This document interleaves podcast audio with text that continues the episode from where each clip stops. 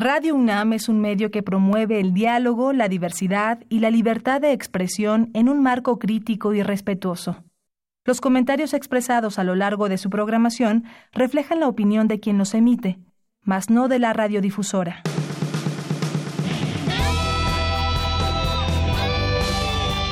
Prisma RU. Relatamos al mundo.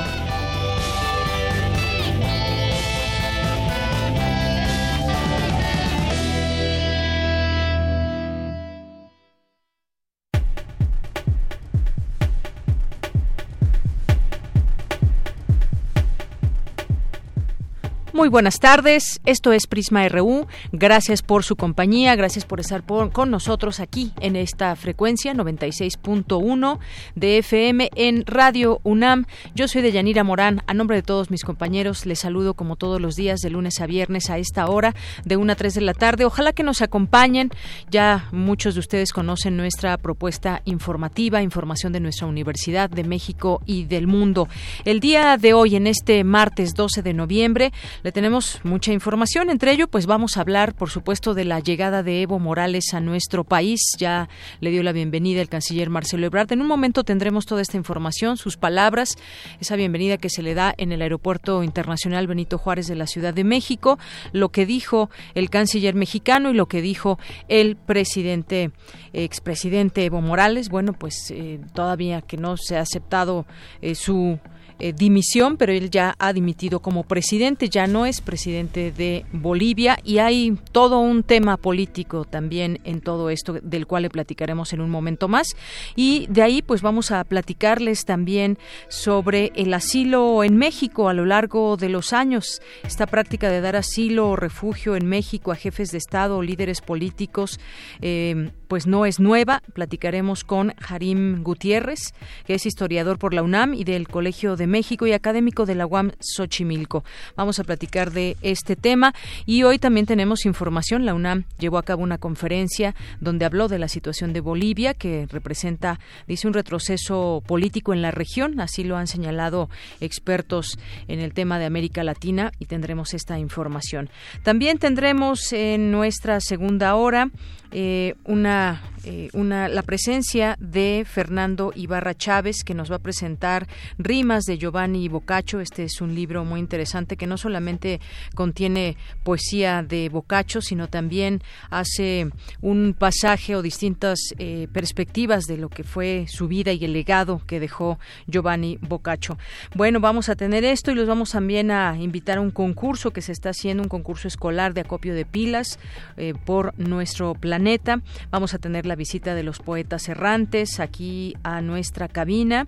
Eh, también tendremos, por supuesto, como todos los días, información cultural con Tamara Quirós. Vamos a tener información nacional e internacional.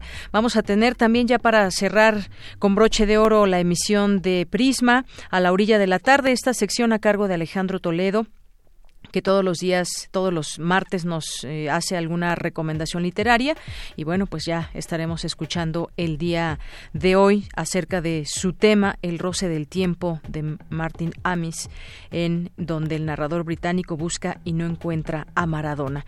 Es lo que nos va a presentar el día de hoy, así que no se lo pierdan, esto y más como todos los días les tendremos aquí en Prisma RU. No se olviden de comunicarse con nosotros a través de las vías de eh, que tenemos con ustedes, una es el teléfono teléfono 5536-4339. Otra es a través de nuestro Facebook, Prisma RU, así nos encuentran. Y nuestro Twitter, arroba Prisma RU. También ahí estamos muy atentos, muy pendientes de todo lo que nos quieran decir, preguntar, opinar. Por supuesto que nos da mucho gusto recibir sus mensajes. Bien, pues desde aquí, relatamos al mundo. Relatamos al mundo. Relatamos al mundo. En los temas universitarios, cuando es la una con ocho minutos, analizan en la UNAM la violencia de género. Cindy Pérez Ramírez nos tendrá la información. Este 12 de noviembre, que se conmemora el Día Nacional del Libro, recordamos la figura de Sor Juana Inés de la Cruz. Dulce García nos tendrá los detalles. Hoy también en la información nacional, el asilo político que brinda el gobierno mexicano a Evo Morales representa la obligación de preservar el Estado de Derecho. Mi compañera Virginia Sánchez nos tendrá los detalles. El gobierno federal anunció la realización de eventos conmemorativos por el aniversario de la Revolución Mexicana, los cuales reunirán 2.700 caballos y la exhibición de un, una locomotora de 1899. Tras advertir que en Morena no son ni, ni, tramposos, el senador Ricardo Monreal dijo que propuso al resto de los grupos parlamentarios que se repusiera la impugnada elección de Rosario Piedra como titular de la CNDH de la Comisión Nacional de Derechos Humanos. Y una juez federal vinculó anoche a proceso a dos ex colaboradores de Rosario Robles en la sede Sol y a un exfuncionario universitario por malos manejos con el presupuesto público para evitar que elementos de la Policía Federal que se oponen a unirse a la Guardia Nacional bloquean el, bloqueen el acceso a la Terminal 1 del Aeropuerto Internacional de la Ciudad de México. Elementos capitalinos han tenido contratiempos con los inconformes. Y en materia internacional, el presidente Donald Trump insultó a los Dreamers al llamarlos criminales, mientras que les ofreció una vía para permanecer en el país. Hoy en la UNAM, ¿qué hacer y a dónde ir? La Facultad de Ingeniería de la UNAM te invita a disfrutar del performance Si hubo moros contra cristianos, también hubo hispanos contra nahuas, a cargo del grupo de teatro de la Facultad de Ingeniería, quienes se presentarán hoy a las 18 horas en el Teatro Javier Barro Sierra. La entrada es libre y el cupo limitado. Como parte del ciclo Miradas al cine sueco contemporáneo 2019, se proyectará la cinta Arriba en el cielo, que aborda la vida de Potan, niño de 8 años a quien sus padres han dejado en un centro de reciclaje en lugar del campamento con ponis donde debería pasar el verano. Forzados a cuidarla, una pandilla terminará por revelarle su más grande secreto. Detrás del enrejado, trabajan en un cohete casero. Disfruta de esta comedia entrañable con marionetas, aventuras, amistades inesperadas y la primera astronauta menor de edad. La función será hoy a las 19 horas en el cinematógrafo del Chopo. La entrada general es de 40 pesos. El Centro de Enseñanza para Extranjeros organiza la conferencia A 500 años de la llegada de Cortés a México, que contará con la ponencia del doctor en Historia Rodrigo Martínez Barax, académico e investigador en la Dirección de Estudios Históricos de la Escuela Nacional de Antropología e Historia. La cita es hoy a las 16 horas en el Auditorio José Vasconcelos del Centro de Enseñanza para Extranjeros.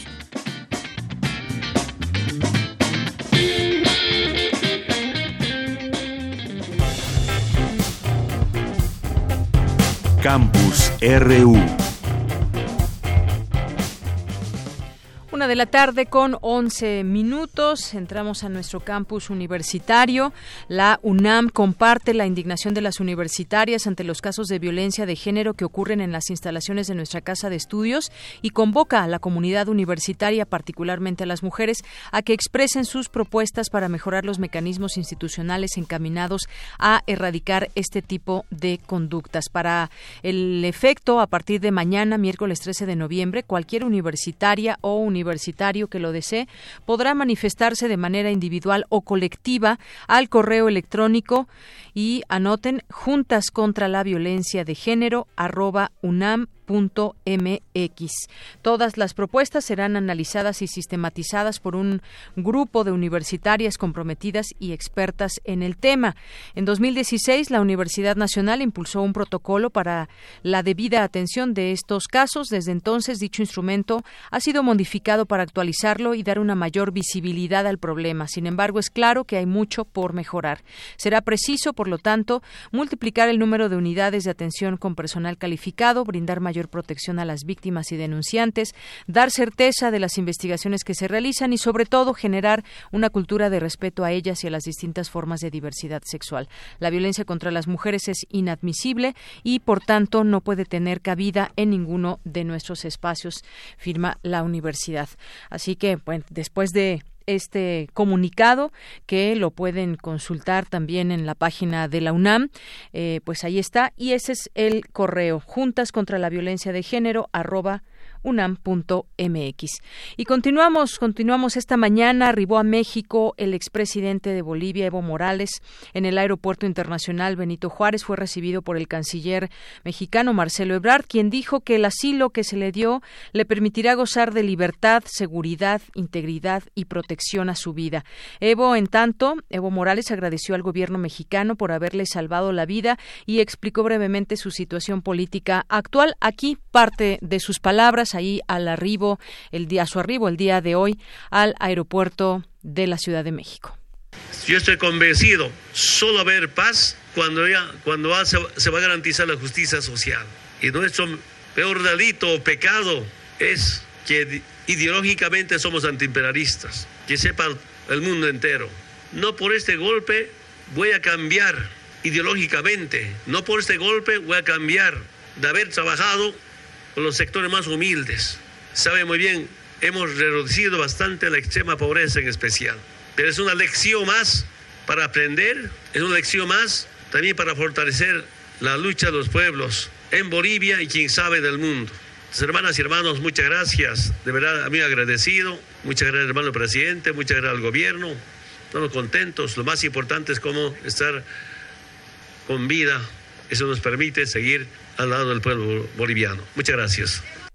Bien, pues ahí parte de sus palabras donde dice que hay que siempre fortalecer la lucha de los pueblos. Como les decía, vamos a platicar de este tema del asilo. Históricamente México lo ha hecho, pero antes nos vamos a ir con mi compañera Virginia Sánchez, que estuvo eh, pues muy atenta a este tema que presentaron académicos investigadores de la UNAM acerca de la situación de Bolivia, que representa un retroceso político en la región, todo lo que está sucediendo. Señalan ahí en esa conferencia qué sucede en Bolivia y bueno, pues Vicky, muy buenas tardes. Hola, ¿qué tal, Yanira, auditorio de Prisma RU? Muy buenas tardes.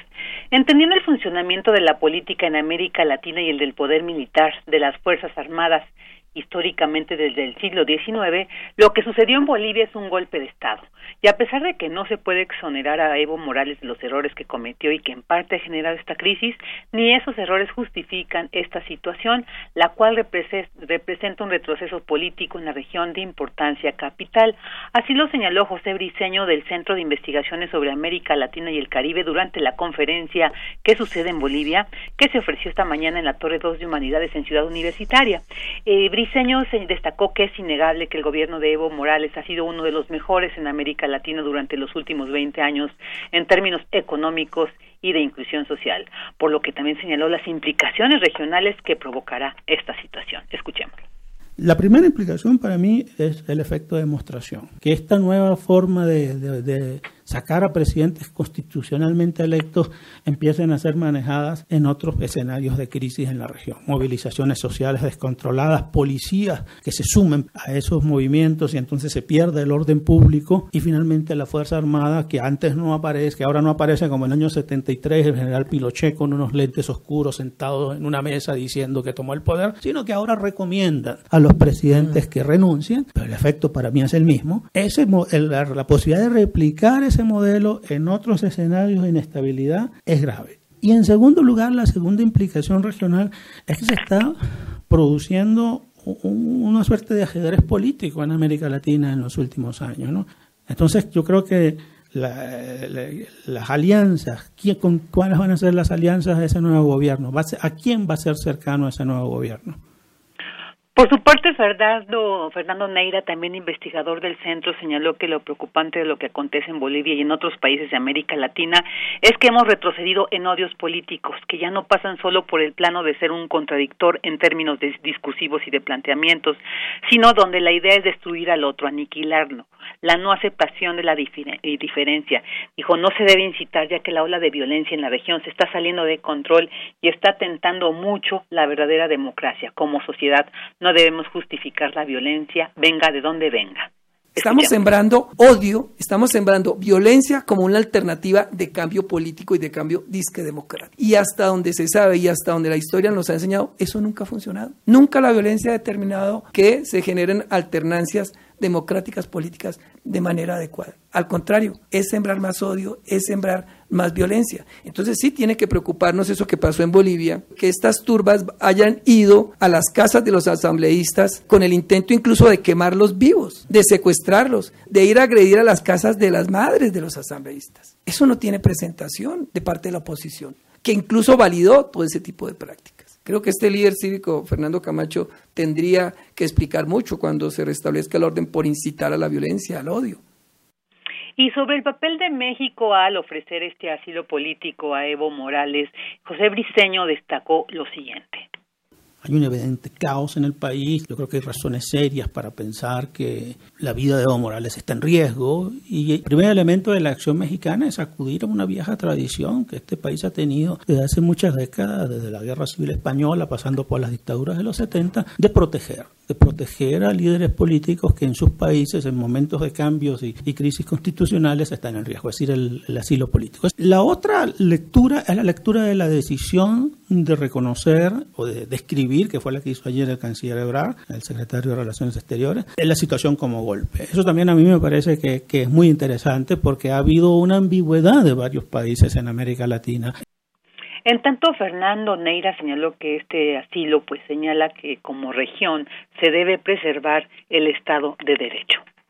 Aquí el tema es que nosotros como región tenemos que preservar el Estado de Derecho, la defensa de la democracia y en ese tenor no hay que mirar la línea política o ideológica. La, defensa de la democracia está por encima de cualquier partido, por encima de cualquier ideología, ¿no? Y, y uno sí tiene que mirar con pesar el posicionamiento que están teniendo algunos países sobre lo que está ocurriendo, ¿no? No, no podemos validar, ya sea con el silencio o con el no quererse comprometer ante algo tan evidente como es un atentado flagrante a un gobierno democrático elegido por voto popular, ¿no?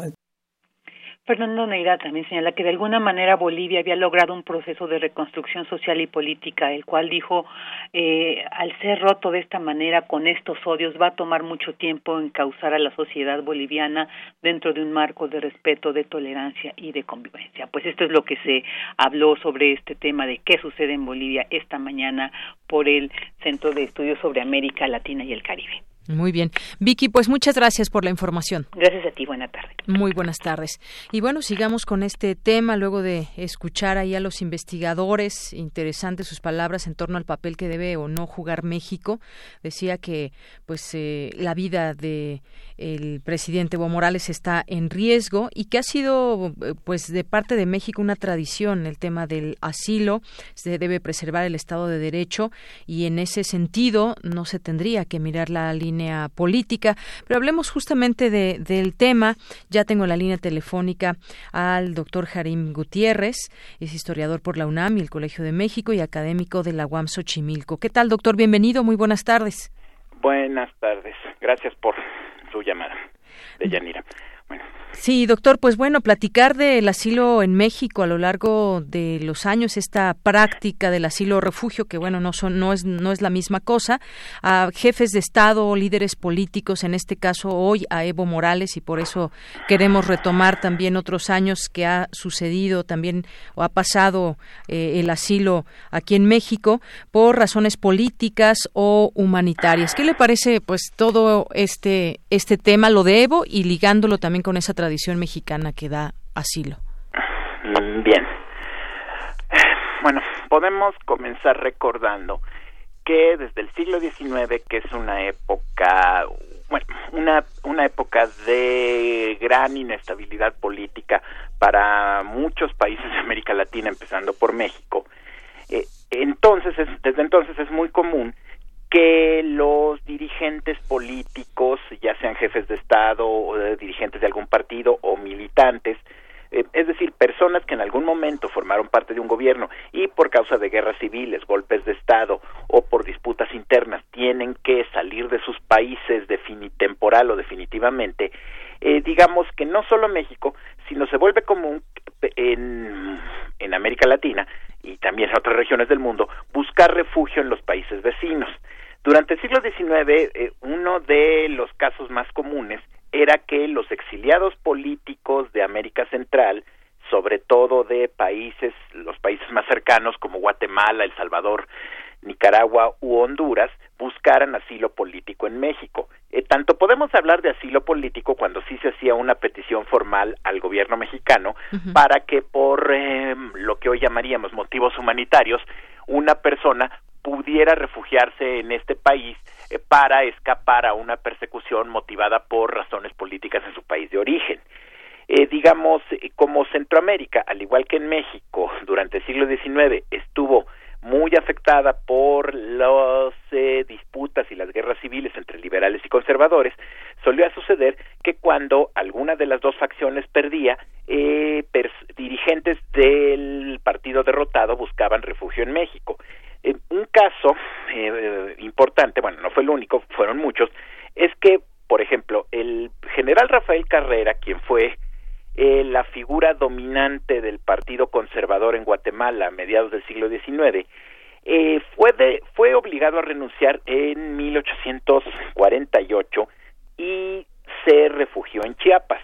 Aunque el gobierno mexicano le que eh, le, eh, le puso la condición de que no se dedicara a actividades políticas, como en esa época no había manera de que el gobierno nacional tuviera un control efectivo de la frontera y el gobierno de Chiapas tampoco, pues Carrera pudo aprovechar su estancia en México para reorganizar a sus fuerzas, al año siguiente regresó a su país, eh, dirigió una, como diré, una contrarrevolución y logró instalarse en, en el poder de nuevo.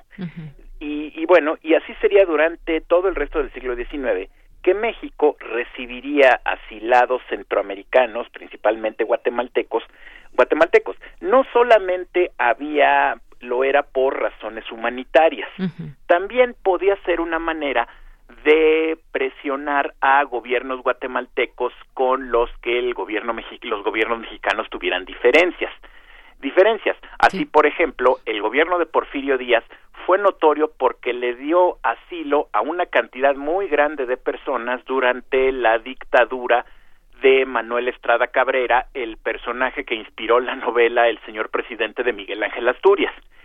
Uno de los representantes de México en Guatemala, el ministro Federico Gamboa, el famoso novelista, los guatemaltecos llegaron a apodarlo como el ministro hostelero, porque la, la legación de México, bueno, en esa época todavía no eran embajadas, la legación de México sistemáticamente recibía a personas desafectas o perseguidas por la dictadura de Manuel Estrada Cabrera, a quienes les permitía refugiarse en la embajada o que después acompañadas por personal de la embajada, en algunas ocasiones por el perdón, de la legación, algunas ocasiones eh, llevadas por el mismo ministro Gamboa, podían trasladarse a México donde podían refugiarse y escapar de la persecución de Estrada Cabrera.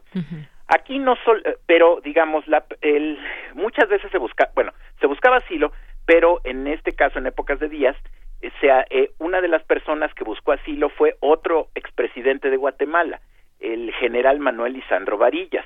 Varillas no fue derrocado, sino que había terminado su periodo constitucional, pero después, perseguido por Estrada Cabrera, eh, dirigió una revuelta contra él, fracasó y se exilió en México, y Estrada Cabrera mandó a dos asesinos para que lo mataran en el centro de la Ciudad de México, y eso por poco provoca una guerra entre México y Guatemala. Pero digamos, esta tradición o digamos esta práctica continuada más que más que tradición de darle asilo por razones humanitarias y también políticas ya existía pues desde el siglo XIX sigue eh, practicándose durante el porfiriato y seguirá realizándose durante prácticamente todo el resto del siglo XX. Así es, y recordemos, por ejemplo, desde el exilio republicano español, ciudadanos que huyeron también de las dictaduras sudamericanas, esto ya en la mitad del siglo XX, víctimas de la guerra civil en Centroamérica durante los años 80 y 90, recordar ya a figuras, por ejemplo, y me parece que lo recordaban ayer eh, por ahí en algunas notas al militar italiano Giuseppe Garibaldi, el escritor y político cubano José Martí, León Trotsky también, hasta Luis Buñuel y, y ya que mencionaba usted Guatemala, pues Rigoberta Menchú también.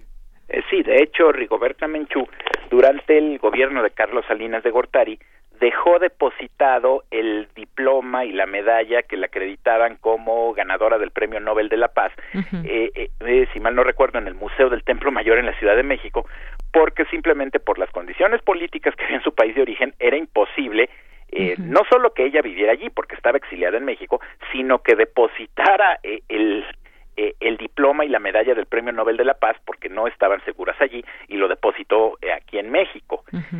En México también podemos recordar a otro personaje que nunca fue gobernante, pero sí un perseguido político, que fue el dirigente comunista cubano Julio Antonio Mella, quien se refugió en México, pero hasta aquí lo alcanzó la persecución del dictador Gerardo Machado, cuyos hombres lo mataron aquí, aquí en, también en la Ciudad de México, eh, en la Ciudad de México. Y sí, hay que decir, no solamente ha sido el refugio a jefes de Estado, sino también a una cantidad muy significativa de personas perseguidas por motivos políticos en América Latina y también en otras partes del mundo, principalmente en España, y el otro gran caso, como también lo acaban de señalar, eh, como se acaba de señalar, fue León Trotsky.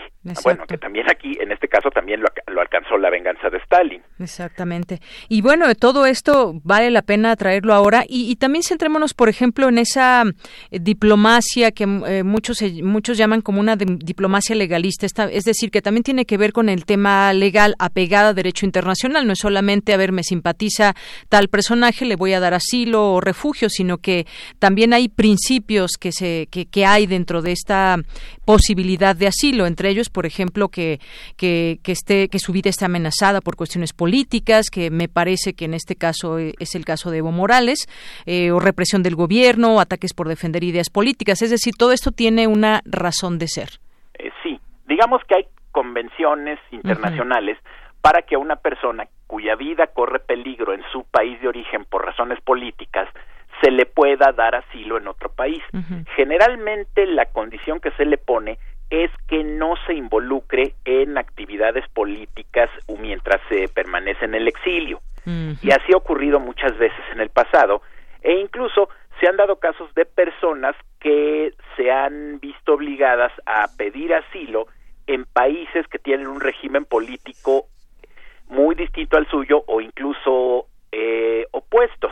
Por ejemplo, eh, eh, por ejemplo, el, el mismo Federico Gamboa, quien le dio asilo a muchos guatemaltecos opositores cuando era ministro de México en Guatemala, una vez que aquí en la revolución, durante la revolución, él formó parte del gabinete de Victoriano Huerta, cuando Huerta es obligado a renunciar, eh, Gamboa se refugia por un, por un rato en la embajada de Guatemala. Y digamos que él mismo eh, tuvo que pedir ayuda a sus adversarios guatemaltecos, quienes le dieron esa oportunidad. O sea, no llegó a Guatemala, pero sí estuvo un rato en la embajada. Así es. Hay que decir que esto, independientemente de filias o fobias políticas, no, bueno, no quiero decir que eso se haya cumplido siempre, pero es algo aceptado que una persona en esas condiciones tiene derecho a buscar asilo en otro país un argumento bastante pueril de ciertas figuras de la oposición es que dicen que cómo es posible que Evo Morales va a ser mantenido con nuestros impuestos. El asunto es que a una persona cuando se le da refugio por asilo por razones humanitarias se le tiene que procurar los medios para su manutención. Digamos, una cosa común que con la que nos encontramos mientras revisamos la historia de las relaciones internacionales, es la gran cantidad de personas que se han refugiado por motivos políticos fuera de su país o en embajadas de otras de otros gobiernos en su propio país y que generalmente, salvo algunos casos muy lamentables, esas embajadas son eh, respetadas. Incluso se ha dado el caso de personas que han permanecido por meses o por años refugiadas en la embajada de un país, pero como por fortuna por lo general incluso los gobiernos más tiránicos respetan la, la inmunidad de las embajadas, eso ha bastado para que esas personas sobrevivan. Así es, doctor. Y bueno, en este sentido, por ejemplo, la única razón para que no se le diera asilo, por ejemplo, a él o a otras personas es que hayan cometido actos muy nocivos, violaciones a los derechos humanos o crímenes de lesa humanidad. Y este, pues bueno, no es el caso de Evo Morales. Sin embargo, hay, y leía yo una entrevista que le hacía el país al ex canciller mexicano Jorge Castañeda, donde decía que hay una doble jugada, no sé usted qué opine. Decía que de condenar el golpe de Estado por un lado y no el fraude electoral a las violaciones a la Constitución por el otro, podría traer problemas al eh, gobierno de México ante la Organización de los Estados eh, Americanos. Aquí vemos evidentemente un tema también político. ¿Qué opina usted sobre sobre este esto que podemos ver? Por una parte, eh, se condena el golpe de Estado, pero no un presunto fraude electoral. El asunto es que la política exterior del gobierno de López Obrador ha tratado de recuperar algunas de las prácticas de la diplomacia mexicana durante el siglo XX. Y una de ellas que se trataba de seguir, que, bueno, que se siguió muchas veces con algunas excepciones, era, por lo menos públicamente, no cuestionar los asuntos de política interna de los países, de otros países yo explicaría la conducta del, del, del gobierno de López Obrador y del y de el secretario Ebrard eh, porque digamos desde este punto de vista juzgar la legalidad o la limpieza de las elecciones eh, presidenciales en Bolivia sería una intervención en los asuntos internos de ese país. Y en, pero por otra darle asilo a Evo Morales por razones humanitarias, desde esta lógica no sería, digamos, no sería entrometerse eh, en los asuntos internos de Bolivia, sino darle asilo a un perseguido. O sea, de hecho, sí se interviene porque se libra a Morales de una persecución o el carcelamiento, algo peor, a manos de sus adversarios, pero digamos, de esa manera el gobierno mexicano sigue la práctica de los gobiernos del siglo XX de que mientras no se juzgue la manera en que en que en otros países se hacen elecciones, no se legitima la, eh, el que desde el extranjero se juzgue la manera como se hacen elecciones en México. Esto puede, tiene, puede tener tanto consecuencias buenas como malas. Digamos, esa fue la manera que le sirvió a los gobiernos priistas en el siglo XX para que no concederle ninguna, no reconocerle legitimidad alguna a las críticas desde el extranjero a sus prácticas electorales. Electorales pero también hay que ver esto, también desde un punto de vista político, es que eh, el gobierno de López Obrador ha dejado su, tra um, ¿cómo diré? La manera, mm, bueno, diré que en mi opinión personal, algo que no me gusta de López Obrador es que lo veo como un presidente demasiado enfocado en los asuntos internos del país y que no le gusta meterse en asuntos internacionales. Y bueno, y de alguna manera, al ahora, con motivos de el de la crisis boliviana, darle asilo a Evo Morales, significa ahora sí tener una política exterior más activa y en este caso alinearse con un grupo de países latinoamericanos de gobiernos de izquierda opuestos al otro bloque que hay de gobiernos de gobiernos de derecha.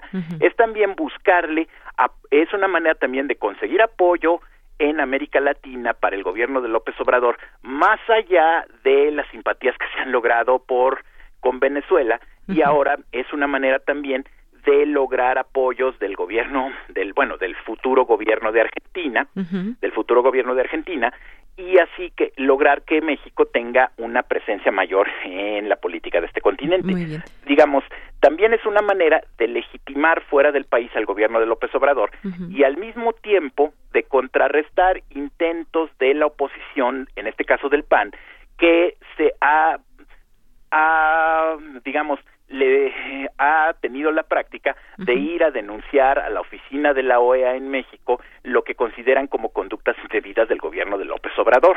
Es también común.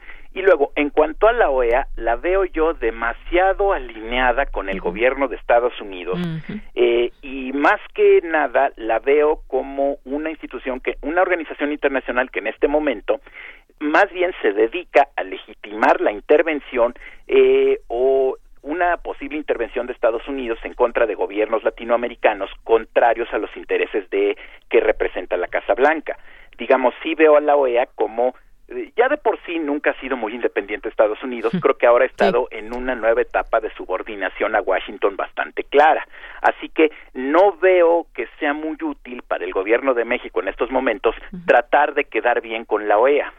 Bueno. Eh, y pues también, bueno, nada más otra cosa, es también una manera de equilibrar la balanza por todas las concesiones que se le han hecho al gobierno de Trump en materia migratoria. Es también algo que hacían los gobiernos peristas del siglo XX, de que si bien podían darles muchas concesiones a los estadounidenses en otros asuntos, eh, procuraban mantener asuntos de la política exterior independientes de Estados Unidos, incluso a menudo llevarles la contraria, porque también les ayudaba a tener legitimidad en lo interno, que es también otra cosa importante, creo que para el gobierno de López Obrador. Muy bien. Bueno, pues este es el análisis que podemos eh, tener aquí con usted, que me parece muy interesante todos estos puntos que hemos tocado. A final de cuentas y de manera general, se puede, digamos, dejar el comentario de que es eh, en estos términos que se ha planteado, pues una eh, un ofrecimiento correcto, ese ofrecimiento de asilo a Evo Morales. Y bueno, pues hay muchas cosas que estarán por definirse en próximos días, doctor. Sí. Muchas gracias por este comentario. Pues también muchas gracias a ustedes, Deyanira. Y pues nos mantenemos atentos y en otra ocasión, pues eh, dependiendo a ver qué sucede, doctor, vamos a seguir platicando también sobre este tema. Sí. Muchas gracias. a mí también me gustaría mucho hacerlo. Gracias de nuevo. Hasta luego. por su atención y la de su público. Muchas gracias a usted. Hasta luego, doctor. Bueno, pues fue el doctor Jarim Gutiérrez, eh, historiador por la UNAM y el Colegio de México, académico de la UAM Xochimilco. Si lo quieren seguir en Twitter, su Twitter es arroba Jarim Gutiérrez, Jarim con eh, H. Y bueno, pues también... Eh, todo esto que se ha mencionado en torno a las opiniones. Ya decía el mismo doctor estas críticas de pronto pueriles que se han hecho dependiendo dependiendo la ideología, a ver si soy de derecha estoy en contra, si soy de izquierda estoy a favor, pero más allá de todo eso de tomar postura por ideológica está esto muy importante que es tomar en cuenta pues todos los eh, tratados, la historia, el tema, el tema legal, por supuesto, ante esta llegada de Evo Morales que está aquí asilado en nuestro país. Continuamos. Porque tu opinión es importante, síguenos en nuestras redes sociales, en Facebook como Prisma RU y en Twitter como arroba PrismaRU. Relatamos al mundo. Relatamos al mundo. Me da mucho gusto recibir hoy a través de la vía telefónica, aquí en Prisma RU de Radio UNAM, al doctor Manuel Perlo Cohen, que es investigador del Instituto de Investigaciones Sociales de la UNAM, es economista por la UNAM y doctor en Planeación Urbano Regional de la Universidad de California, Berkeley. Eh, doctor, bienvenido, muy buenas tardes. Deyanira, buenas tardes. Es un gusto estar nuevamente contigo en el programa en Radio Universidad. Doctor, en esta ocasión queremos platicar con usted sobre este libro que se va a presentar el día de mañana, El estudio del agua en México, nuevas perspectivas teórico-metodológicas. Me gustaría que nos platicara un poco de este libro y, por supuesto, invitar a nuestra audiencia a que vaya ya a la Casa de las Humanidades. Claro que sí, con mucho gusto. Mira, este libro es el resultado de un trabajo que hicimos durante casi tres años, un grupo de investigadores tanto de la UNAM, pero también de la Universidad Autónoma Metropolitana, del Instituto de Investigaciones Doctor Mora, del Colegio de Sonora y de distintas entidades de la propia UNAM, tratando de analizar los problemas más acuciantes que está viviendo hoy el país en materia de agua, por ejemplo, la desigual distribución entre la población. Sabemos que hay entre 10 y 12 millones de mexicanos que no tienen acceso a ningún tipo de agua, ¿verdad? Este la tienen que adquirir a precios muy altos, ya sea a través de los refrescos que consumen, de botellas de agua y en algunas ocasiones de pipas de agua. Tenemos también problemas de agotamiento de recursos como el la disminución de los acuíferos eh, que abastecen de agua a las ciudades y al campo. Sabemos, por ejemplo, que aquí en la Ciudad de México los acuíferos están sobreexplotados en un 20%. Hay también problemas de eficiencia en el manejo de los sistemas de distribución. Sabemos que perdemos en ocasiones entre el 40 y el 50% del agua que entra a a la red de distribución y también tenemos problemas de guachicoleo de agua, o sea, robo de agua, empresas, canales y muchas veces dentro de la propia infraestructura urbana, en donde también a veces se rompen eh, las tuberías para poder extraer ilegalmente el agua. Entonces, tenemos todos esos problemas y al mismo tiempo tenemos a un grupo de científicos sociales, de ingenieros y de eh, académicos de distintas especialidades que todo el tiempo están aportando estudios, investigaciones que ayuden a resolver estos problemas. Y eso es justamente lo que pretende este trabajo, combinar la pertinencia de los problemas que enfrentamos con el rigor, la seriedad, la fundamentación de los trabajos que se hacen utilizando las teorías y las metodologías más avanzadas, porque estamos convencidos que eh, todo el tiempo se están haciendo eh, nuevos descubrimientos y nuevos aportes eh, técnicos, metodológicos, teóricos para entender y para resolver los problemas del agua. Y es lo que este libro pretende hacer y pues hoy lo ponemos al público con esta presentación que vamos a tener el día de mañana allá en la Casa de las Humanidades en Presidente Carranza 162 en Coyoacán a las seis de la tarde e invitamos a todo el público a que nos venga a escuchar comentando este libro y vamos a tener dos comentaristas extraordinarios. Uno es el doctor Antonio Azuela de la Cueva, investigador del Instituto de Investigaciones Sociales, y también va a estar presente la doctora Blanca Jiménez, que es la directora de la Comisión Nacional del Agua. Entonces, esto pues eh, promete ser una sesión muy interesante y si el público tiene preguntas, dudas, sugerencias, pues ahí las puede externar. Va a ser un evento sin duda muy interesante. El libro va a estar a la venta, aunque también lo pueden descargar de la página web del Instituto de Investigaciones Sociales. Lo eh, buscan como Estudio del Agua en México, nuevas perspectivas teórico-metodológicas, y lo pueden bajar en versión PDF de manera gratuita. Así que el conocimiento universitario, científico, está ahí disponible para que el público lo conozca, lo comente, lo utilice, lo critique también, si es el caso, porque eh, pues la ciencia tiene que avanzar eh, también con la crítica y ofrecemos este producto como resultado de un trabajo de varios años. Muy bien, doctor. Eh, esto, todo este tema que nos platica tiene que ver con justamente la desigualdad en el acceso a los servicios de agua y drenaje. Hay campañas que conocemos y esto para la gente que nos esté escuchando aquí en la Ciudad de México. Eh, ¿Cuál es la visión, digamos, o qué puede pasar a largo plazo en cuanto al tema del agua? Todo este asunto del acceso a los servicios y todo lo que nos comenta que hay descubrimientos, nuevos proyectos. ¿Cómo miramos hacia quizás 10, 20, 30 años el agua aquí en la Ciudad de México? Mira, yo pienso, Deyanira, que eh, si no tomamos medidas muy drásticas para corregir los problemas que tenemos actualmente, no en 10, en 5 años, la situación del agua va a ser más conflictiva.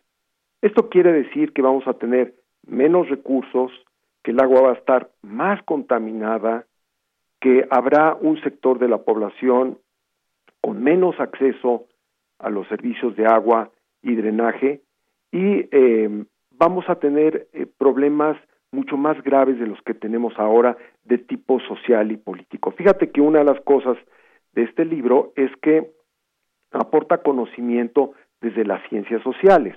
Hemos visto que a nivel internacional el tema del agua se está estudiando en forma multidisciplinaria, es decir, ya no basta con que los ingenieros hagan sus estudios y sus propuestas, ahora tienen que incorporarse otros puntos de vista, los de la economía, los de la sociología, los de la política, los de la cultura, para tener una visión integral eh, para entender los problemas del agua y también para encontrar sus soluciones. Entonces, estamos en un momento muy, muy importante porque se abrió una eh, coyuntura muy interesante en la que se está discutiendo la nueva Ley Nacional de Aguas. Todo este año ha sido de consulta organizada tanto por la Comisión Nacional del Agua como por la Cámara de Diputados para conocer los distintos puntos de vista de los científicos, de los académicos, de los usuarios, de las distintas regiones del país sobre qué tipo de ley nacional de aguas es la más adecuada para nuestro país en este momento, porque tenemos una ley que es del año 1992 y hemos tenido muchas discusiones, hemos tenido muchos desencuentros en el pasado en torno a esta ley, pero en este momento se está dando una discusión, yo creo que muy virtuosa, muy positiva, y yo espero que para el año que entra podamos tener esta ley. No es que esta ley nos vaya a resolver los problemas, pero va a dar un marco, va a dar un soporte para buscar soluciones en el corto, mediano y largo plazo. Entonces, necesitamos actuar en este momento.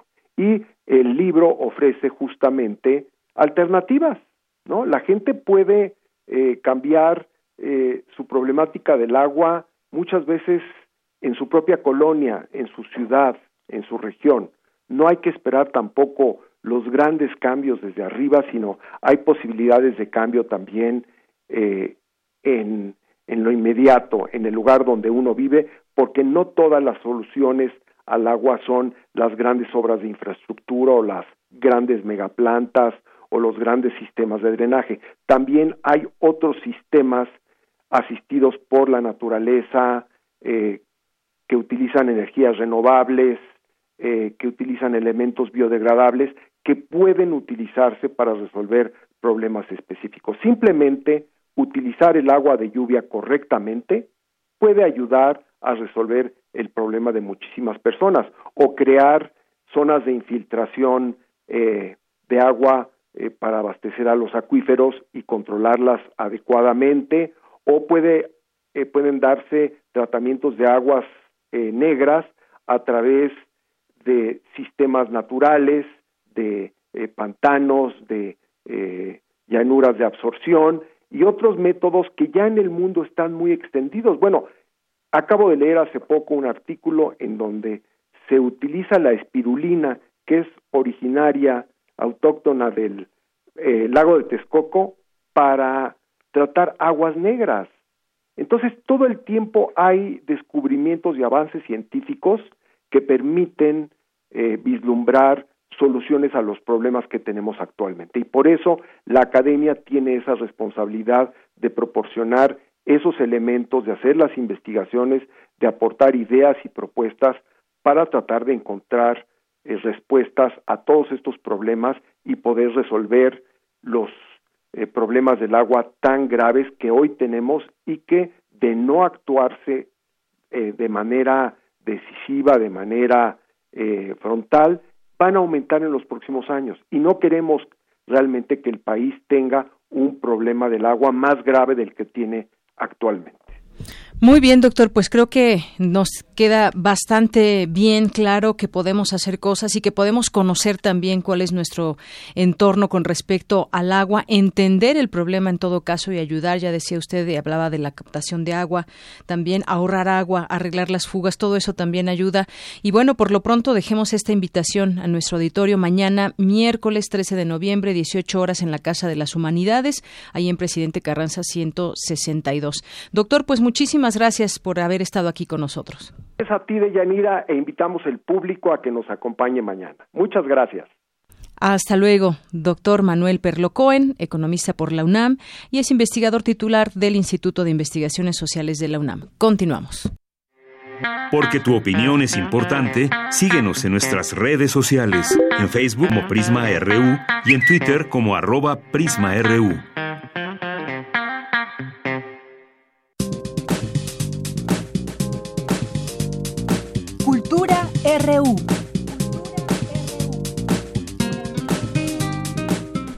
Entramos a la sección de cultura. ¿Qué tal, Tamara? Muy buenas tardes. Deyanira, muy buenas tardes a ti y a todos aquellos que siguen escuchándonos en, este Prisma RU, en esta semana, en este día. Los, gusto, los saludo con mucho gusto a todos aquellos que nos escuchan a través del 96.1 de FM y también a aquellos que nos escuchan a través de internet por www.radio.unam.mx. Deyanira, amigos, eh, la semana pasada les comentamos que en el marco del aniversario número 238 de la antigua Academia de San Carlos, se inauguró la muestra Mecánica de Luz Fermín Revueltas, Fotografía de Vanguardia 1926-1935. Y bueno, se han planeado una serie de actividades en torno a esta, a esta muestra. Al mediodía hubo una conferencia ya el día de hoy a cargo del doctor Miguel Corella Lacasa, quien abordó la relación de Fermín Revueltas con el El doctor Corella es profesor de la Universidad Politécnica de Valencia, eh, también imparte docencia, bueno, ahí imparte docencia de estética, cultura visual y teoría del arte. Además, pues es autor de varias publicaciones sobre la obra de Max Aub, entre las que destaca el libro El artista y sus otros, Max Aub y la novela de artista, eh, este publicado en 2003. Y bueno, quisimos saber qué, qué, es la serie de actividades que va a realizar el doctor Corella dentro de, de, bueno, como parte de las actividades también de la antigua Academia de San Carlos y también la unidad de posgrado y lo invitamos a este espacio, ya está en la línea. Doctor Corella, muchísimas gracias por tomar la llamada y bienvenido a este espacio. Muchas gracias, encantado de, de participar en estas actividades y hablar con ustedes. Al contrario, doctor, pues quisimos aprovechar su estancia en México. Eh, hace unos momentos en las galerías de la antigua Academia de San Carlos ofreció una conferencia para hablar de Fermín Revueltas y bueno, próximamente en la unidad de posgrado este jueves estará a cargo de la conferencia Hablo como hombre, Max Aub, Memorias de un disidente. Eh, doctor, ¿qué decir de Max Aub, una figura importante cuya actividad profesional inmediata pues estuvo relacionada con el periodismo, la docencia, el cine y por supuesto también la UNAM. Sí, estuvo, estuvo vinculado a la UNAM y, especialmente a la radio, particularmente a la radio, en la que fue, yo creo que importante su, su renovación, eh, también en aspectos formales. Pues eh, la conferencia, mi conferencia girará en torno a, a, la, al motivo de la edición crítica en el contexto de las obras completas de Maxau, que después de unos años de cierta parálisis se ha recuperado la edición, esa tarea de editar la obra completa en ediciones críticas, anotadas, comentadas. Y Hablo como hombre es un texto de Max de 1967 que ahora está muy próximo a salir esta visión crítica. Para ello pues he elaborado un estudio introductorio sobre esta sobre este texto y esto es de lo que voy a hablar porque se trata de un texto en el que Max Aub eh, recopila diversas conferencias y artículos algunos eh, publicados anteriormente, otros inéditos, y en conjunto eh, el título hace referencia a eso, hablo como hombre, eh, aquí el escritor habla como hombre y no como escritor, es decir, no habla como novelista, sino que despliega multitud de, inquietudes, particularmente políticas, sociales, que tienen que ver algunas de ellas con el exilio español en México, con la guerra civil española, con la situación política del momento en los años 60, con la guerra con la Guerra Fría, por ejemplo, con el reconocimiento del régimen de Franco, de la dictadura por parte de las Naciones Unidas, de la comunidad internacional, y Max va dando su opinión y al mismo tiempo va mostrándose a sí mismo. En realidad es un autorretrato del autor a partir de los motivos literarios, políticos, sociales que le han ido interesando a lo largo de 20 años. Así es, doctor, ¿y cómo abordar estos estos eh, temas también con un contexto filosófico, político? ¿Cómo relacionarlo también? ¿Cómo hablar de la influencia que, que también tuvo eh, esta edición de Hablo como hombre? Bueno, eh, ya les digo que trata trata temas de actualidad. eh, en realidad es un testamento político también el de Max Aub y yo creo que eh, la suya es una visión de extraordinaria fineza para detectar que eh, el tópico fundamental de su vida, el, el motivo que causó su exilio y que orienta buena parte de su literatura, que fue la Guerra Civil Española y que le obligó al exilio, en este libro es enmarcado en un contexto más amplio, el contexto de la Guerra Fría, el contexto, a propósito, por ejemplo, de un texto sobre Goethe y Oriente y Occidente, pues recurre a la figura de Goethe para, para revisar y denunciar los excesos de la Guerra Fría. Por otra parte, el libro contiene algunos textos de, de debate con los comunistas. Eh, la posición política de Max Au fue la de un socialista, un socialista partidario de Negrín, un firme defensor de Juan Negrín, el último presidente de la República Española, pero durante su exilio mexicano se vio sometido constantemente a la polémica con sus amigos eh, comunistas y él intentó mantener una posición de independencia respecto a la política de bloques que imponía la Guerra Fría. No quiso ser ni un comunista, como decía él, ni un como come comunista. Él quiso ser, dijo siempre, un socialismo liberal.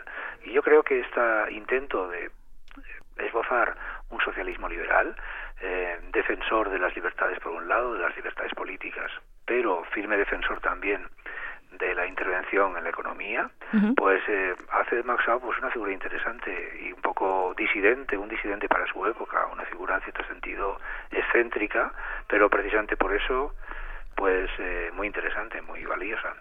Sin duda. Y bueno, esta es una, una probadita, doctor, de lo que usted hablará acerca de Max Aub y también de, de la crítica del libro Hablo como hombre. Eh, la presentación, ¿cuándo es, doctor Corella? Bueno, la presentación es el jueves, pero discúlpeme porque no, no sé exactamente el lugar eh, ni, ni la hora. Eh, me, me llevan y, y, estoy un poco a merced de lo que, de lo que desde el Instituto de Investigaciones Estéticas y desde la UNAM eh, pues puedan decidir. Así es, es un trabajo en conjunto, qué, bueno que menciona el Instituto eh, de Estéticas y bueno, es en la unidad de posgrado en el Salón C1 a las 12 horas el jueves 14 de noviembre, pasado mañana, eh, donde podemos formar parte también de esta presentación, formar parte también y bueno, debatir también estos temas que bien nos desmenuza doctor Corella. Sí, estaré encantado de atenderles y de responder a las preguntas y de contribuir un poco a la difusión de, del legado y de la obra de Max Aub, un, un autor que vivió gran parte de su vida, más de la mitad de su vida en México, que se reclamaba como, como mexicano también, y que entregó buena parte de su trabajo a, la UNAM. Por supuesto, de hecho dirigió esta estación de radio entre 1961 y 1967 y fue creador de la serie Voz Viva de México. Y bueno, también la UNAM lo retoma a través de la cátedra Max Aub, eh, coordinada por Cintia García Leiva, en donde se han realizado también una serie de actividades eh, en torno a su legado, en torno a los archivos eh, del artista, archivos que están bajo el resguardo de la universidad. Y bueno, también se ha se ha dado eh, pues sustento también a su legado y se ha sido se ha hecho difusión. Esta cuestión es muy muy interesante porque precisamente con, motivo de mi investigación para este esta edición crítica de Hablo como hombre he descubierto en, la Fundación Max Aub de Segorbe algunos manuscritos originales de los que, que no se que no se publicaron nunca de temas muy diversos en los que Max Aup habla, por ejemplo, de literatura eh, realista en España y en Latinoamérica y cita autores como Azuela, por ejemplo, eh, textos que trabajan sobre pintura, breves textos, son anotaciones manuscritas que él no llegó a publicar sobre Jackson Pollock, sobre Action Painting, sobre la escuela de Freud o el surrealismo como último estilo internacional, reflexiones poco marginales y inacabadas de Max Au que, que, quizás en los archivos mexicanos puedan verse complementadas. Excelente, doctor. Y bueno, también comentarle al auditorio, pues eh, usted imparte docencia de estética, cultura visual y teoría del arte. Y bueno, también eso va ligado un poco también al, legado de Max Aub. Y bueno, la gente que nos escucha puede acercarse el jueves 14 de noviembre a la unidad de posgrado en el Salón C1 a las 12 horas para escuchar eh, pues esta conferencia, la crítica del libro de Max Aub, Hablo como hombre, y bueno, la presentación de este libro. Doctor Miguel Corella La Casa, muchísimas gracias por acompañarnos esta tarde en este espacio y bueno, hacemos la atenta invitación para el jueves 14 de noviembre. Un placer y muchas gracias. Muchísimas gracias. Bueno, de Yanira, ahí les dejamos esta excelente opción. Hablar de, pues, de Max Aub. Eh, son muchas las vertientes. Eh, en el marco del Festival Vértice se realizó, eh, ya le, mencionábamos ahorita, ¿no? La, la cátedra Max Aub, pues realizaron uh, una lectura intermedial de juego de cartas y también en esta frecuencia el próximo mes escucharán parte de la presentación que estuvo, bueno, lo, lo que sucedió en el Museo Universitario del Chopo. También en la sala Julián Carrillo habrá actividades, así que les les recomiendo que estén muy pendientes de las redes sociales, tanto de Prisma RU como de Radio UNAM. Y bueno, escuchamos al doctor Miguel Corella, la casa de la Universidad Politécnica de Valencia. Por hoy me despido y les deseo que tengan una excelente tarde. Muchísimas gracias, Tamara. Vamos a hacer un corte. Regresamos a la segunda hora de Prisma RU. Escuchas 96.1 de FM. XEUN. Radio UNAM. Comunícate con nosotros. Correo de voz 5623-3281. Correo electrónico radio arroba unam.mx. Radio UNAM. Experiencia sonora.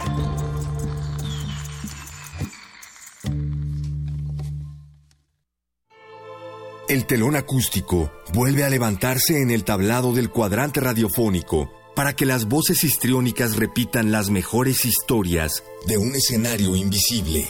Radio UNAM te invita a reescuchar los mejores radioteatros de su fonoteca en el programa Aventuras Soníricas, dirigidas por Eduardo Ruiz Aviñón, con textos de Elena Garro, Carlos Olmos, Vicente Quirarte, Roberto Coria, Frederick Durrenmatt, Edgar Allan Poe, Mary Shelley, William Polidori, H.P. Lovecraft, Bram Stoker, Samuel Beckett, Jack London, Herman Melville, entre otros.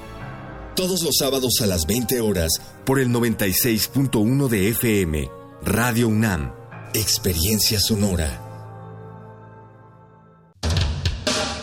La profecía dicta que cada primera hora resistente del último día radial, una horda virulenta se desata desde el sur. Cuando el momento llegue, tendrás solo dos opciones. Ensordecer o gritar. Metálisis.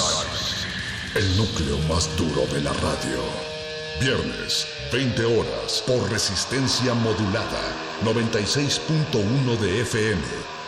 Radio UNAM. Experiencia sonora.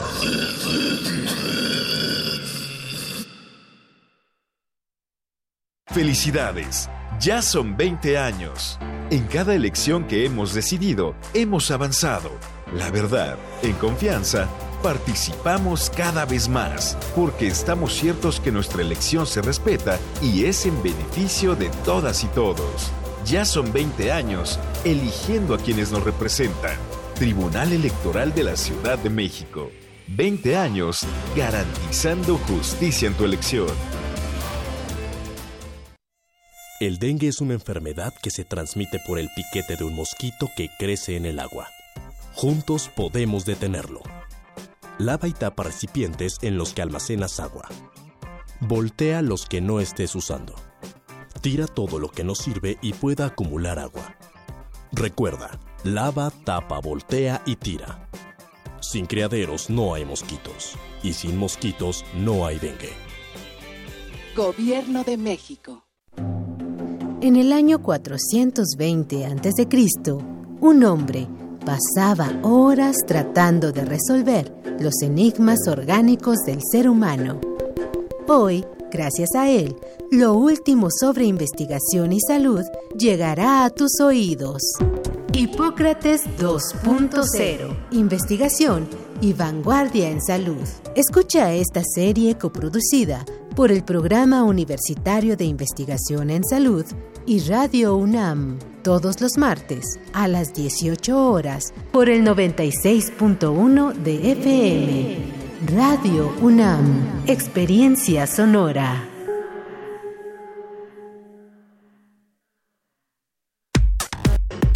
Relatamos al mundo. Relatamos al mundo. Mañana en la UNAM, ¿qué hacer y a dónde ir? El Seminario Universitario de Culturas del Medio Oriente de la UNAM organiza la cuarta edición del Festival Internacional de Cine Rojava, que se llevará a cabo mañana miércoles 13 de noviembre a las 10 horas en el auditorio del Instituto de Investigaciones Sociales de la UNAM.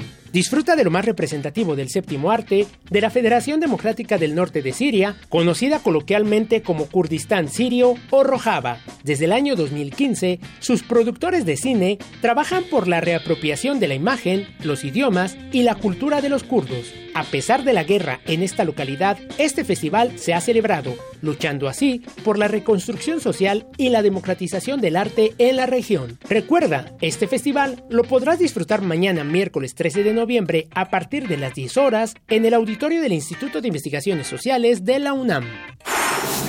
La Filmoteca de la UNAM te invita a su ya tradicional Gran Remate, donde podrás encontrar libros, películas y artículos cinematográficos. Asiste a partir de mañana 13 y hasta el próximo 15 de noviembre en un horario de 10 a 17 horas a las instalaciones de la Filmoteca de la UNAM, ubicada frente a la Facultad de Ciencias Políticas y Sociales en Ciudad Universitaria. La entrada es libre el Programa Universitario de Bioética de la UNAM y la Comisión Nacional de Bioética te invitan a la conferencia magistral Cambio Climático y Salud, con la participación del doctor Manuel Ruiz de Chávez, comisionado nacional de bioética. La cita es mañana 13 de noviembre a las 12 del día en el Auditorio Alfonso Caso, ubicado a espaldas de la Facultad de Derecho en Ciudad Universitaria. Para Prisma RU, Daniel Olivares.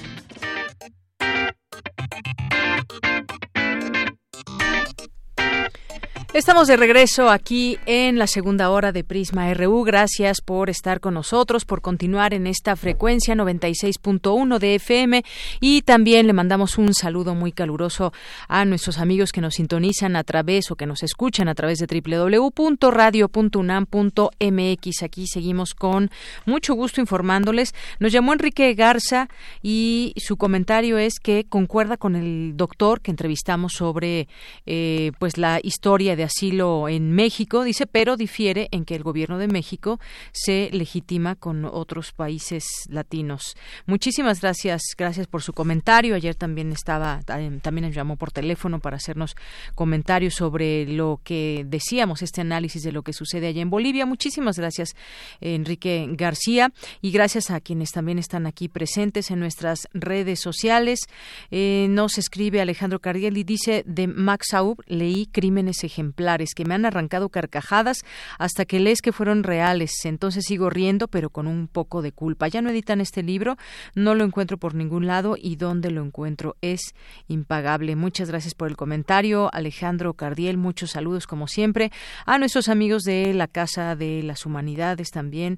Eh, les mandamos muchos saludos. Chilis Valderas también aquí presente a eh, Flechador del Sol, Luis Ángel Hurtado Razo, el maestro, le mandamos muchos saludos, Arturo Suárez, Suárez Manuel, eh, Andrea González, Adriana, eh, Rafael Vázquez, César Alberto, José Luis León, Héctor Trejo, Román Hernández García, De Jazz, Agustín Castro, Arbizu, Jaimex, Abimael Hernández, también aquí presente, David Castillo Pérez, Arturo Minerva de Octubre, Alejandro Toledo, que en un momento más estará con nosotros, Luis Guillermo Hernández, periodista también, le mandamos muchos saludos.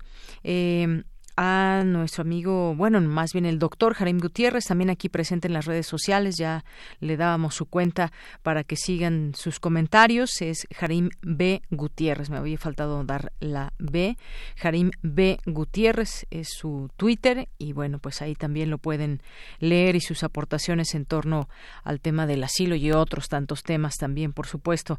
Ana Patricia, muchas, felicidades, muchas felicidades, un análisis muy explícito, bueno, se refiere al eh, al análisis del doctor Jarim Gutiérrez. Muchas gracias, Ana Patricia. Miguel en la Evo Odisea. Eh, también César Soto por aquí, atento, presente. Víctor Hugo, también muy eh, aquí nos manda saludos. Ana Patricia dice un gran análisis muy respetuoso. Gracias, mis respetos al especialista. Gracias, Ana Patricia. Eh, está interesante la entrevista, dice Alejandro Cardiel, con respecto a lo que nos comentaba aquí el doctor hace unos momentos en nuestra primera hora, el doctor Jaime Gutiérrez, que es historiador por la UNAM, el Colegio de México y académico de la UAM Xochimilco, y que nos platicaba todo esto más allá de las ideologías, cuál es la figura también legal del asilo a personajes, a líderes de otros eh, países que se les ofrece o que solicitan asilo, como el caso de Evo Morales. Un tema muy interesante, además, lo que puede suceder en los siguientes días allá en Bolivia, que por lo pronto siguen las propuestas. Y bueno, pues gracias a José Luis León y a todas las personas que están aquí presentes, lo seguimos leyendo y nos vamos ahora, nos vamos ahora con este comunicado de la UNAM. Elementos de vigilancia detuvieron de la UNAM detuvieron ayer a una persona de nombre Matías N de 44 años de edad acusado de acosar sexualmente a una estudiante y a una trabajadora de esta casa de estudios a bordo de una unidad Pumabús alrededor de las 18.45 horas cuando María y Luz viajaban rumbo al paradero de la estación Metro Universidad se percataron de que el acusado utilizaba su teléfono celular para grabarles las piernas. Las ofendidas impidieron que el sujeto bajara del autobús y cuyo conductor de la unidad solicitó apoyo al personal de vigilancia de la UNAM. El individuo fue asegurado y entregado a la Policía Auxiliar para su remisión al Ministerio Público. La UNAM refrenda su compromiso por mantener las acciones necesarias en la búsqueda de erradicar cualquier tipo de violencia en contra de la mujer y exhorta a denunciar las conductas ajenas al ambiente de respeto que debe prevalecer en todos los espacios universitarios. Y nos vamos ahora con mi compañera Cindy Pérez Ramírez. Analizan en la UNAM la violencia de género con una jornada de conferencias magistrales. Adelante, Cindy. ¿Qué tal, Deyanira? Es un gusto saludarte. Muy buenas tardes. Durante la conferencia magistral La violencia de género y la UNAM, realizada en el Instituto de Investigaciones Jurídicas de esta Casa de Estudios, la investigadora de esa entidad, Alicia Elena Pérez Duarte, señaló que el origen de la violencia machista es el poder y el control. El macho lo hace porque puede y tiene el control sobre el otro cuerpo, nuestro cuerpo. Asimismo, dijo que existe un patrón patriarcal que a las mujeres nos coloca en riesgo. También Deyanira fue muy enfática al decir que no hay alumna de esta universidad que no haya sido acosada por alguna persona con autoridad. Pregunto, si cambiara nuestro estatuto del personal académico y el administrativo, ¿Cambiarían las cifras de violencia machista si hubiera sanciones en donde se pudiera correr ipso facto a los hombres agresores en esta universidad, estudiantes, maestros, eh, directores eh, administrativos, etcétera, etcétera? ¿Cambiarían las cifras? Tristemente la respuesta es no, no cambiarían, se exacerbarían y la muestra está allá afuera. Por último, la investigadora dijo que la tarea ahora es de los hombres. Hasta aquí mi reporte. Muy buenas tardes. Gracias, Cindy. Vamos ahora con Dulce García. Este 12 de noviembre, que se conmemora el Día Nacional del Libro, recordamos la figura de Sor Juana Inés de la Cruz como una mujer que luchó por la vida intelectual de otras mujeres y que está íntimamente relacionada a los libros. Adelante, Dulce. Deyanira, muy buenas tardes a ti el auditorio de Prisma RU. La vida de Sor Juana Inés de la Cruz está asociada a los libros y a la defensa del derecho intelectual de las mujeres. Aprendió a leer antes de los tres años de edad y se volvió autodidacta, pues la instrucción estaba reservada para los hombres o para las mujeres nobles en su época. Optó por la vida conventual porque fue la única que le permitió estudiar. Sin embargo, finalmente, como un acto de sacrificio, renunció al estudio y a los más de cuatro mil ejemplares que conformaban su biblioteca. La recordamos como una poetisa, pero su pasión se encontraba en la búsqueda de conocimiento. Así lo asegura Dalmacio Rodríguez Hernández, coordinador de la Hemeroteca Nacional de México a cargo de la UNAM. En el marco del Día Nacional del Libro y del 371 aniversario del natalicio de la décima musa, que se conmemoran este 12 de noviembre, el universitario recordó la figura de Sor Juana Inés de la Cruz como una mujer que no cesó ante la desigualdad de los géneros y ante la lucha por el conocimiento. La vida de Sor Juana Inés de la Cruz está muy asociada a la vida de los libros. De hecho, la mayor parte de la vida de Sor Juana es una vida también libresca. O sea, es una, una vida de, mucha acción, de, de, defensa de derechos de las mujeres, del derecho intelectual a estudiar. Pero buena parte de la fama y todo lo, lo, que se le reconoció en vida y posteriormente está muy vinculado a la vida de los libros. Primero, Sor Juana fue una niña autodidacta. Recordamos que Sor Juana empieza su vida de estudio siendo muy muy pequeña. La gran pasión de Sor Juana era aprender y aprender pues básicamente a través de, libros. Ella siempre dijo que el, el, estudio era un don de Dios y que si Dios se lo había dado, ¿quién podía refutarle a Dios habérselo dado?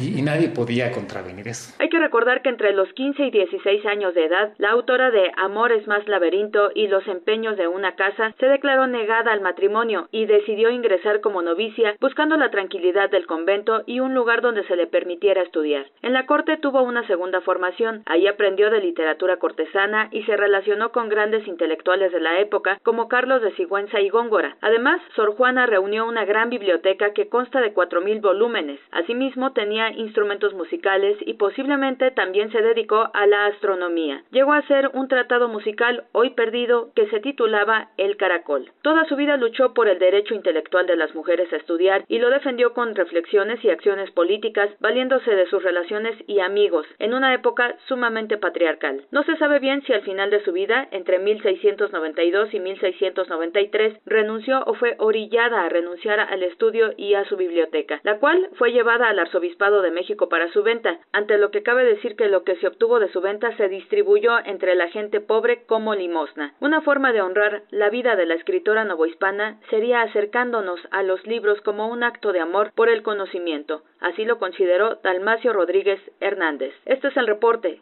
Muy buenas tardes. Muchas gracias, Dulce García. Vamos ahora a las breves internacionales con Ruth Salazar. Internacional RU. En Hong Kong, las violentas manifestaciones se trasladaron a las universidades. Durante este martes se han registrado duros enfrentamientos protagonizados por la policía y los estudiantes. El secretario general del Partido Socialista Obrero Español, Pedro Sánchez, y el de Unidas Podemos, Pablo Iglesias, pactaron salir del desbloqueo al que se ha llegado en los últimos meses para alcanzar un preacuerdo de gobierno con miembros de ambas formaciones en el Ejecutivo. Habla Pablo Iglesias. Me complace anunciar hoy, junto a Pedro Sánchez, que hemos alcanzado un preacuerdo para conformar un gobierno de coalición progresista en España, que combine la experiencia del PSOE con la valentía de Unidas Podemos. Un gobierno que trabaje por el diálogo para afrontar la crisis territorial y por la justicia social como la mejor vacuna frente a la extrema derecha. Quiero agradecerle a Pedro Sánchez su generosidad y su disposición para construir un gobierno con nosotros es tiempo de dejar atrás cualquier reproche y trabajar codo con codo en la tarea histórica e ilusionante que tenemos por delante. Por su parte, el presidente en funciones de España, Pedro Sánchez, reconoció que el hecho de que no consiguieran un acuerdo de gobierno progresista tras las pasadas elecciones de abril frustró a muchos de sus votantes. Somos conscientes de la decepción que ello supuso entre los votantes progresistas y también entre aquellos ciudadanos que lo que querían era un gobierno y, superar la situación de bloqueo que hemos vivido durante estos últimos años. Pero sí quiero decir que este gobierno, este nuevo gobierno, va a ser un gobierno rotundamente progresista. Y será progresista sobre todo y ante todo porque va a trabajar por el progreso de España. Lo único que no cabrá en el espíritu del futuro gobierno progresista será el odio y la confrontación entre españoles el Parlamento catalán aprobó una moción de autodeterminación con la que reitera su decisión de respetar la voluntad del pueblo catalán. No obstante, el presidente del Tribunal Constitucional, Roger Torrent, advirtió sobre las posibles consecuencias de la iniciativa. Entrando en posibles responsabilidades, algunas de ellas penales, por parte de los miembros mayoritarios de la mesa. Y lo aviso, como hemos hecho siempre, hicimos durante la legislatura pasada, porque luego, después, vienen aquí ustedes, algunos de ustedes, y se dedican a hacer victimismo de aquello que nosotros ya avisamos. El ejército israelí asesinó a Baja Abu al-Attah, comandante del grupo terrorista Yihad Islámica en Gaza. Así lo han confirmado ambas partes. El yihadista murió junto a su esposa en una explosión. La operación fue autorizada por el primer ministro israelí Benjamin Netanyahu. Después de 24 días de crisis política y social, la mayor desde que finalizara la dictadura militar de 1990, el gobierno chileno de Sebastián Piñera aceptó modificar la constitución de 1980, heredada de Augusto Pinochet. Advierten sobre los peligros de no convocar al pueblo a una asamblea constituyente. Habla el diputado del Partido Comunista, Hugo Gutiérrez. Así que pensar que, se puede hacer la constitución, la nueva constitución política, sin convocar al pueblo, sin que sea el pueblo en una asamblea constituyente quien la haga, créanme que tienen el destino, el futuro deben asegurar. No le van a ir a aprobar esa constitución. Con audios de Euronews, Ruth Salazar.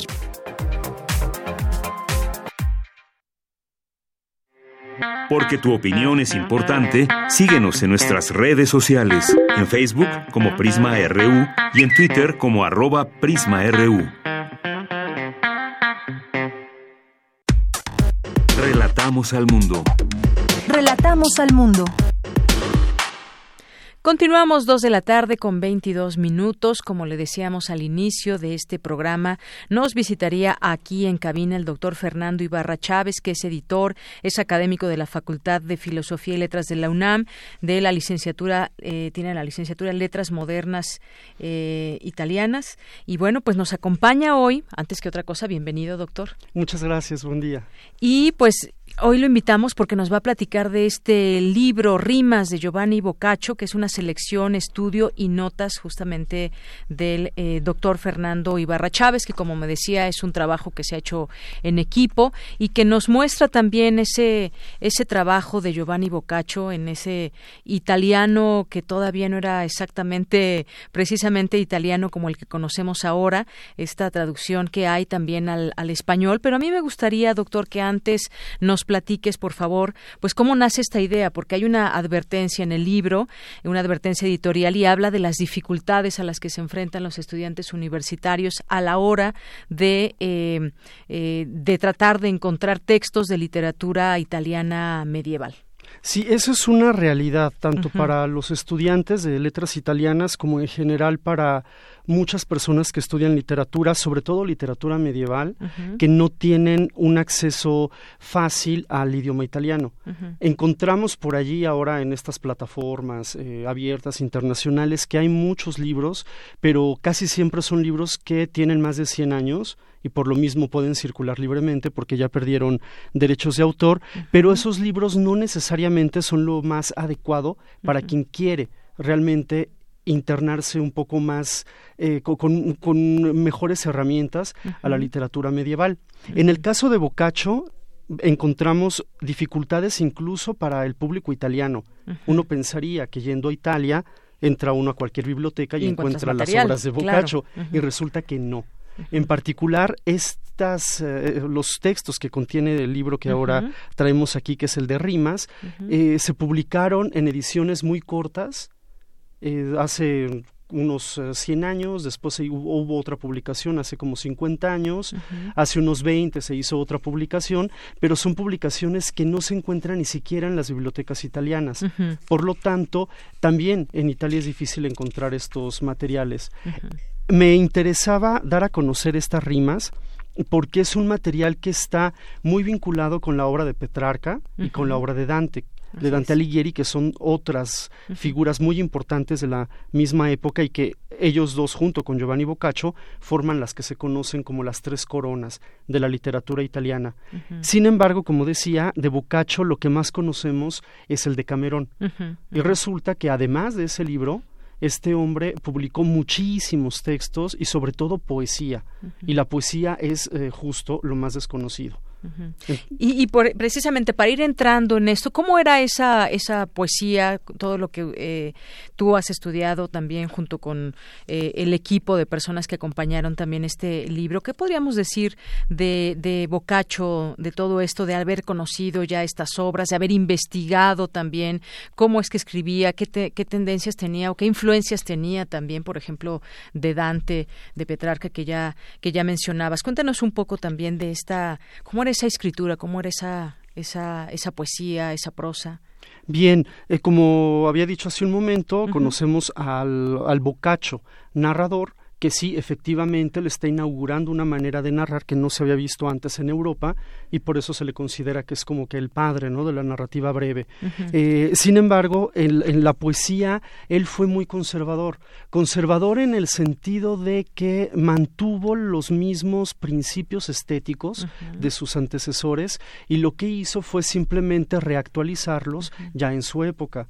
Hay, hay dos características esenciales que va a retomar, una de Dante y otra de Petrarca, para Dante la mujer era un ser angelical. Prácticamente se encontraba en esta jerarquía de los seres entre los ángeles y el ser humano. Por lo tanto, es inalcanzable, por lo tanto, nunca va a haber un contacto con ella y no se puede ni siquiera describir físicamente porque siendo un ángel no puede tener materia. Eso eh, lo, toma de Dante. Del caso de Petrarca, más bien piensa en esta mujer que ya tiene un poco más de materialidad y que puede haber la posibilidad de observarla en sus aspectos materiales. Y el gran paso que da Boccaccio sin perder de vista estas dos eh, concepciones de la mujer, es ya pensar en una mujer de carne y hueso, una mujer que no es un sistema filosófico, una mujer que no se vuelve simplemente una idealización para el amor, sino más bien una mujer que puede ser la, la que él está viendo en ese momento, la que él en algún momento puede eh, incluso tocar en un baile. La que le inspira. Exacto. Y esta musa inspiradora no va a ser una musa etérea, una musa inmaterial, sino más bien una mujer concreta de carne y hueso. Y ya en sus, estos poemas, que son poemas juveniles, ya vemos que hay eh, algunos indicios de lo que luego va a desembocar en el de Camerón con estas historias donde hay mucha carne. Claro, claro, ese ese paso es muy interesante. Esto que nos platica de mm, platicas de Bocacho, cómo nos hablaba justamente del amor y hasta ya empezar a hablar de erotismo, por ejemplo, ¿no? Esa parte me parece muy interesante también. Sí, es muy curioso porque, como digo, era imposible que alguien pudiera pensar en, en tocar, en, observar con un poquito de deseo a estas mujeres. Eh, y retomando el caso de Dante, la mujer es la que permite permite que el hombre pueda salvarse. Exactamente, esa era la figura, la idea de que si se tenía alguna oportunidad siquiera de tener algún algún tipo de relación, el hombre sería salvado, ¿no? Sí, y lo salve el amor, porque el, Dios, Dios es el gran amor y el gran intelecto. Entonces, cuando uno conoce a una mujer y escribe poesía, practica el amor y practica también la, la mm, actividad intelectual con la poesía. Por lo tanto, amar a una mujer es demostrarle a Dios que estamos hechos a su imagen y semejanza. Pero eso en la filosofía dantesca. Boccaccio considera que el ser humano sí tiene esta parte espiritual, pero también estamos hechos de una parte material y no podemos renunciar a ella. Así es, se habla, por ejemplo, del amor cortés justamente.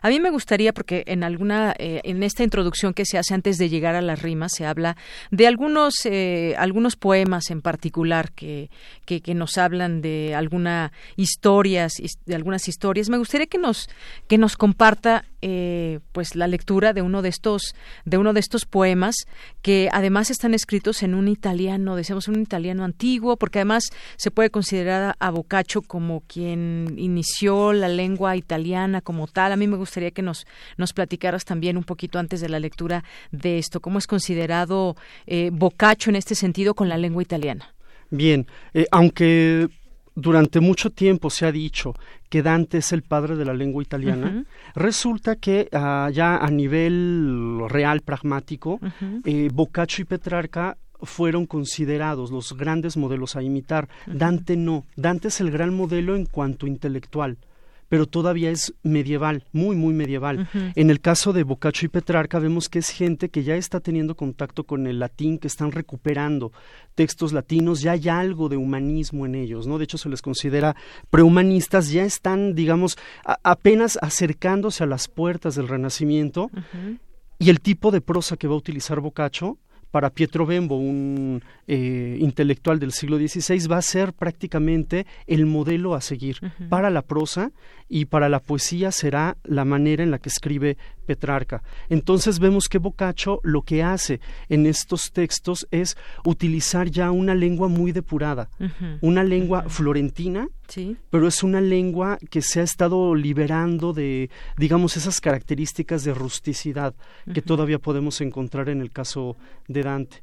Y sí, es eh, cierto que es una lengua eh, del, eh, bueno, bastante antigua, siglo XIV, pero lo que llama la atención es que conociendo más o menos el italiano, bueno, teniendo un nivel medio de italiano, uno es capaz de leer la poesía de Boccaccio. O sea, resulta, uh, entre comillas, sencillo, porque es una lengua muy simple, o sea, simple en su estructura sintáctica. Y de hecho creo que son las palabras las que a veces no entendemos, pero sabemos que ese es un verbo, que ese es un sustantivo, o sea, sintácticamente es muy sencillo, Boccaccio, entre otras cosas porque él estaba escribiendo para el público común y corriente, no era un poeta intelectual no pretendía escribir para sorprender a sus amigos poetas, no, todo lo contrario, él quería escribir para las mujeres de la corte de Nápoles, para las mujeres eh, florentinas, para los comerciantes, porque él era un comerciante, era digamos un plebeyo eh, que había tenido la oportunidad de conocer la literatura. Así es, y muchas maneras también de, eh, digamos, de describirlo. Por ejemplo, aquí hay un apunte. En 1974, Antonio Lanza se refirió a las rimas de Boccaccio como reflejos de su incoherencia ideológica y de su atormentada espiritualidad, ¿no? Por ejemplo. Sí. Bueno, no sé si nos quieras leer uno de estos poemas que contienen estos libros, este libro de rimas de Giovanni Boccaccio. Sí, yo creo que nos vamos con el eh, último de que aparece en el en el la en la página. antología en la página 104. Y aquí se darán cuenta a lo que me refiero cuando digo que él ya materializa a la mujer. ¿Te parece si lo leemos en italiano y luego en español? Así es. Sí. Adelante. Bien. Il cinta scalza, con le trezze a volte, ed uno scoglio in altro trapassando, con che marine da quelli spiccando giva la donna mia con le altre molte, e l'onde, quasi in sé tutte raccolte, con picciol moto i bianchi pie bagnando, innanzi si spingevan mormorando, e ritraensi terando le volte. E se talvolta forse di bagnarsi temendo i vestimenti in su tirava, sì, ch'io vedo più della gamba schiuso. Oh, quale avria veduto allora farsi chi rimirato avesse dov'io stava, gli occhi mi avvaghi di rimirar più suso. Ahora, en español. Con ropas muy ligeras y descalza, las trenzas recogidas y saltando por uno y otro escollo, recogiendo conchas, iba mi dama junto a otras. Las olas, en sí mismas recogidas, mojábanle los blancos pies, sonando, con breves movimientos, retraídas o a veces extendidas, alternando. Ella, temiendo entonces ser mojada, sus vestidos en alto levantaba, dejándome mirar su pierna expuesta. Oh, si hubiese habido alguno do yo estaba, habría mirado mis ojos deseosos de ver acaso un poco más arriba. Justamente lo que nos platicabas, doctor, de esa ya más humanización, más allá de lo angelical de la mujer, eh, creo que en esta, en este poema se nota mucho esa parte que nos, que nos platicaste. Pues el tiempo se nos termina, pero yo quiero, pues, que la gente quisiera recomendar este libro, que lo lean. Eh, bueno, seguramente quien le, quien sabe italiano, quien esté estudiando italiano, puede ser un libro además muy, muy útil y muy rico porque esa forma de escribir y sobre todo cómo suena y la pronunciación que de, de pronto nos da la doble T, que de pronto nos da la, la C con la H, que son algunas de las reglas eh, gramaticales que cambian con respecto al español, pero que al estudiar esa lengua eh, es muy fácil para quienes hablan eh, español estudiar, aprender italiano, ¿no?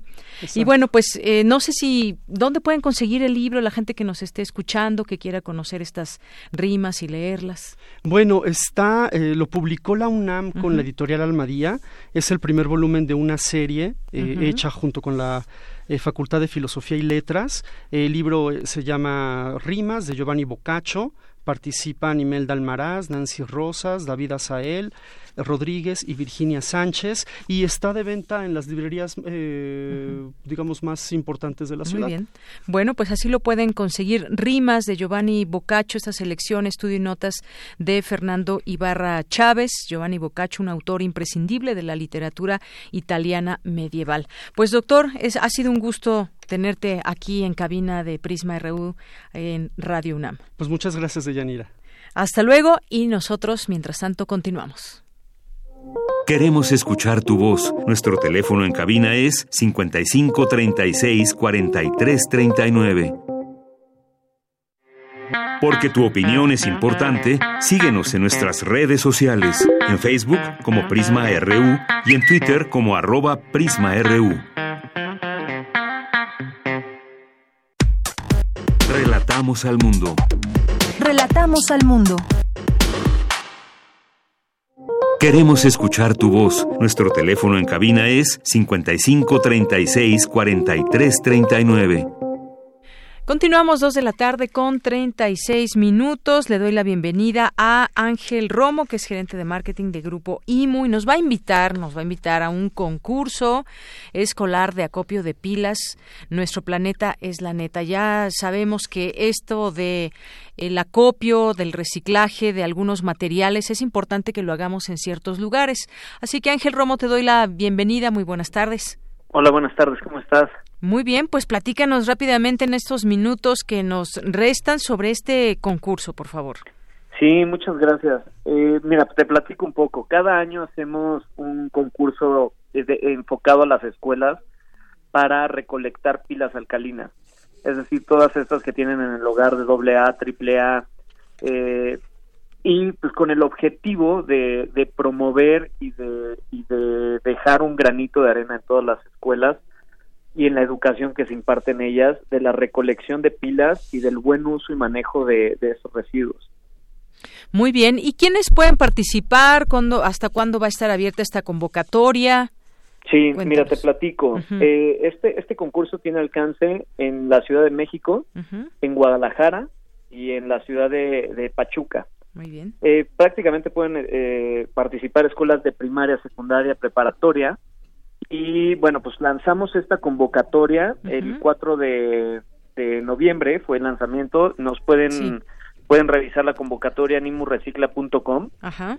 Y dar más información ahí en redes sociales en arroba imurrecicla. Y bueno, pues vamos a cerrar la convocatoria el 4 de diciembre. La idea es inscribir al mayor número de escuelas. La verdad es que nuestros resultados de, de reciclaje o de recolección de pilas han sido muy buenos. En nada más en, en 2017 tuvimos 8.860 eh, sí, toneladas y en 2018 llegamos a las 14.000.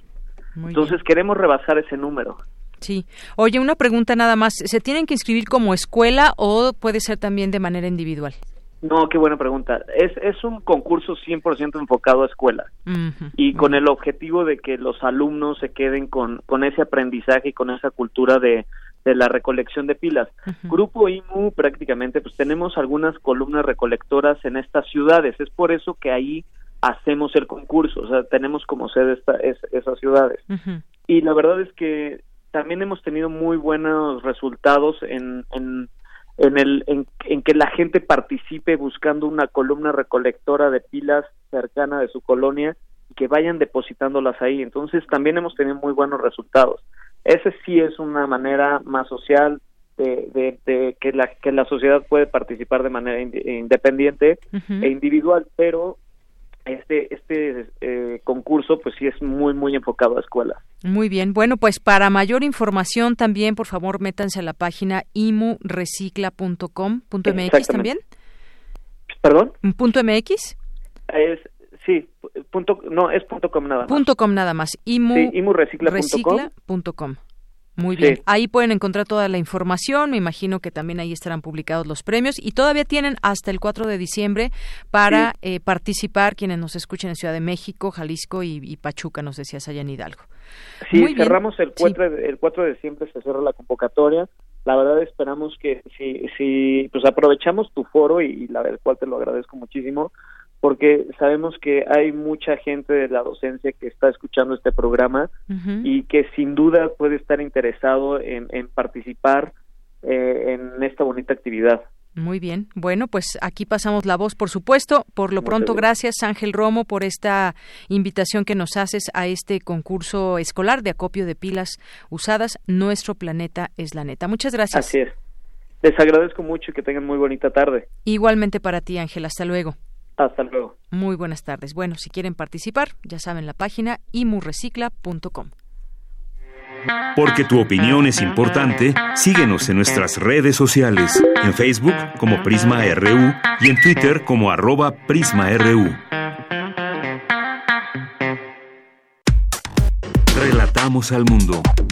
Relatamos al mundo. Bueno, pues ya estamos aquí con los poetas errantes que ya como ya es tradición que nos visiten aquí en esta cabina todos los martes y nos hablen del trabajo que presentan cada semana para todo el público Radio Escucha. Y bueno, hoy me acompañan Alejandro Chávez. Arturo León y Sahari Almaraz. Alejandro y Arturo ya los conocíamos y Sahari Almaraz, bueno, pues es de las nuevas integrantes de los Poetas Errantes y por aquí también se hacen acompañar de ¿quién? De Carmen Silva también. Bueno, pues bienvenidos, muy buenas tardes. Gracias. gracias. Hola, buenas tardes, Deyanira. Cuéntenos qué vamos a escuchar hoy. Hace como un mes presenté con Ale una cápsula sobre historia. Los tres son historiadores. Los tres somos historiadores. Eh, justo el pasado 8 de noviembre se cumplieron 500 años del encuentro entre Moctezuma II y Cortés. Y coincidió eh, con esta cápsula que elaboramos sobre la conquista de México Tenochtitlán. Con motivo de estos 500 años se han empezado a elaborar series de televisión. Eh, generalmente la historia de, la conquista se puede presentar fácilmente como una historia, si la presentamos en formato cine, como una historia épica o una historia de acción tipo superhéroes. Pero creo que podríamos verla de otra, de otra forma. Dejar un poco este lado que coincide con esta historia de bronce, de héroes y villanos, y presentarla de una manera más cómica, más humorística. Porque la historia no hay que tomar tomarla tan en serio. También hay que aprender a burlarnos de eso. Muy bien. Es parte de lo que escucharemos hoy entonces. Y Alejandro, ¿tú quieres decir algo? Eh, bueno, sí, a propósito del el pasado 8 de noviembre, en donde se festejaron pues los 500 años eh, el encuentro entre Moctezuma y Hernán Cortés, pues vale mucho la pena mencionar esta parte de que es un punto de partida importante entre la mexicanidad mexica bueno, la mexicanidad en sí, eh, y la cual tuvo su desarrollo en la Nueva España en los 300 años, entonces es algo que hay que tomar mucho en cuenta, ¿no? Así es, y que bueno, también justamente en días pasados eh, se dio el encuentro de los descendientes de Montezuma y Cortés eh, que viven en México y España 500 años después, así que en este contexto vamos a escuchar su trabajo. Ah, Adelante.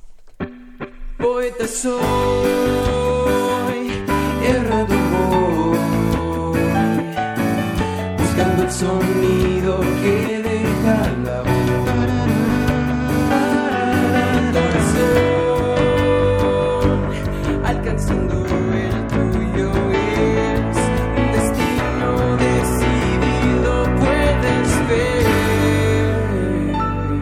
Poetas errantes.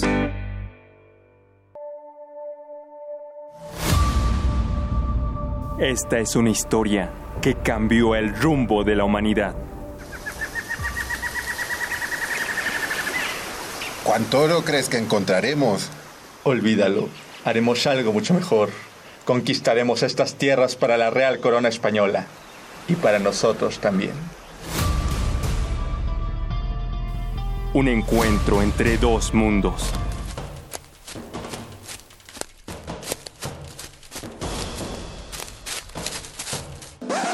Este, ¿te falta mucho? Ya casi llego. Espera, es que es mi primer día. ¿Seguro estás bien? Sí, sí, muy bien. Tlatuani, ha llegado el mensajero. Que pase. Emperador, hombres blancos han aparecido en las costas y parece que se dirigen hacia nosotros. Por las plumas de mi señor Quetzalcoatl, ¿serán sus emisarios? No lo creo, Su Alteza. Tal vez vengan de parte de algún otro dios Quizás Zeus, dios del trueno, porque huelen a rayos. Tendremos que seguir observándolos. Y si es necesario, exterminarlos. Una historia de guerra, muerte y destrucción. Tlaxcaltecas, súmense a nuestra noble empresa y juntos acabaremos con México Tenochtitlán. Mm, ¿Será buena idea? No sabemos de dónde vienen. ¿Podremos confiar en ellos después de que al principio querían matarnos? ¿Y si el mundo, tal como hoy lo conocemos, deja de existir? ¿Y de qué hablas? Por fin nos libraremos de los mexicas y sus estúpidos tributos. Sí, además, a mí me prometieron unos tamalitos de frijol con chocolate después de que cayera Tenochtitlan. ¡Ay! ¿Y si nos contagian de una enfermedad desconocida? En 100 años podrían acabar con el 90% de nosotros. ¿Ya notaste el sarpullido que algunos tienen en el rostro? ¡Oh! ¡Ay, qué dramática! Son costras de mugre porque no se bañan. Solo no te acerques demasiado a ellos y estarás bien. ¿Qué enfermedades podrían traer? Una historia de amor.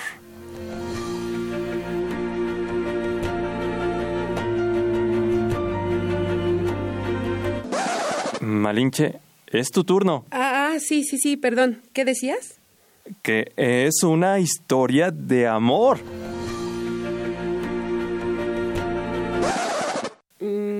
¿Perdón?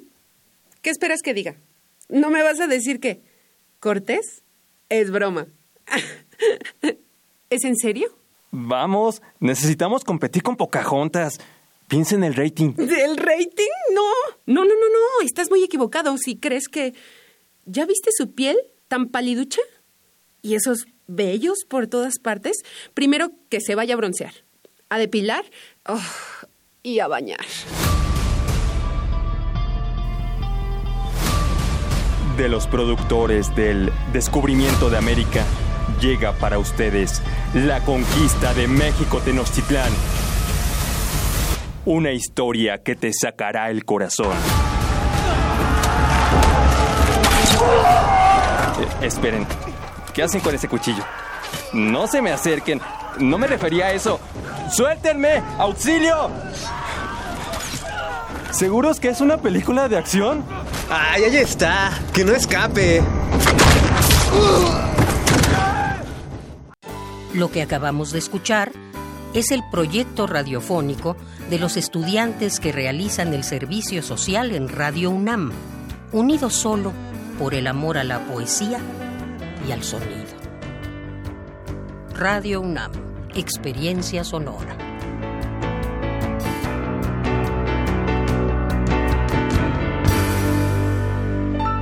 Bien, pues muchísimas gracias. La verdad es que nos dejan con ganas de seguir escuchando más en esta cápsula y esta historia, cómo muestran, cómo muestran esta parte de nuestra historia, la producción también, todos esos sonidos, la música, muy bueno. Muchas felicidades. Pues ya nos resta poco tiempo. ¿Qué nos quieren comentar para despedirse? Bueno, agra agradecer a la maestra Marta Romo porque esto es el resultado de más de un año. Ale y yo entramos hace un año y y siguen. Este, este, este cambio es gracias a este a la constancia de la maestra que nos ha estado alentando mucho y muy bien, pues muchas gracias, también a ustedes que han puesto todo su empeño y para despedirnos, Sahari Almaraz, ¿nos quieres decir algo de la nueva generación de los poetas errantes? Pues más que nada invitarlos a que escuchen a los poetas errantes. Me parece que la tarea que hacen estos poetas es bastante importante.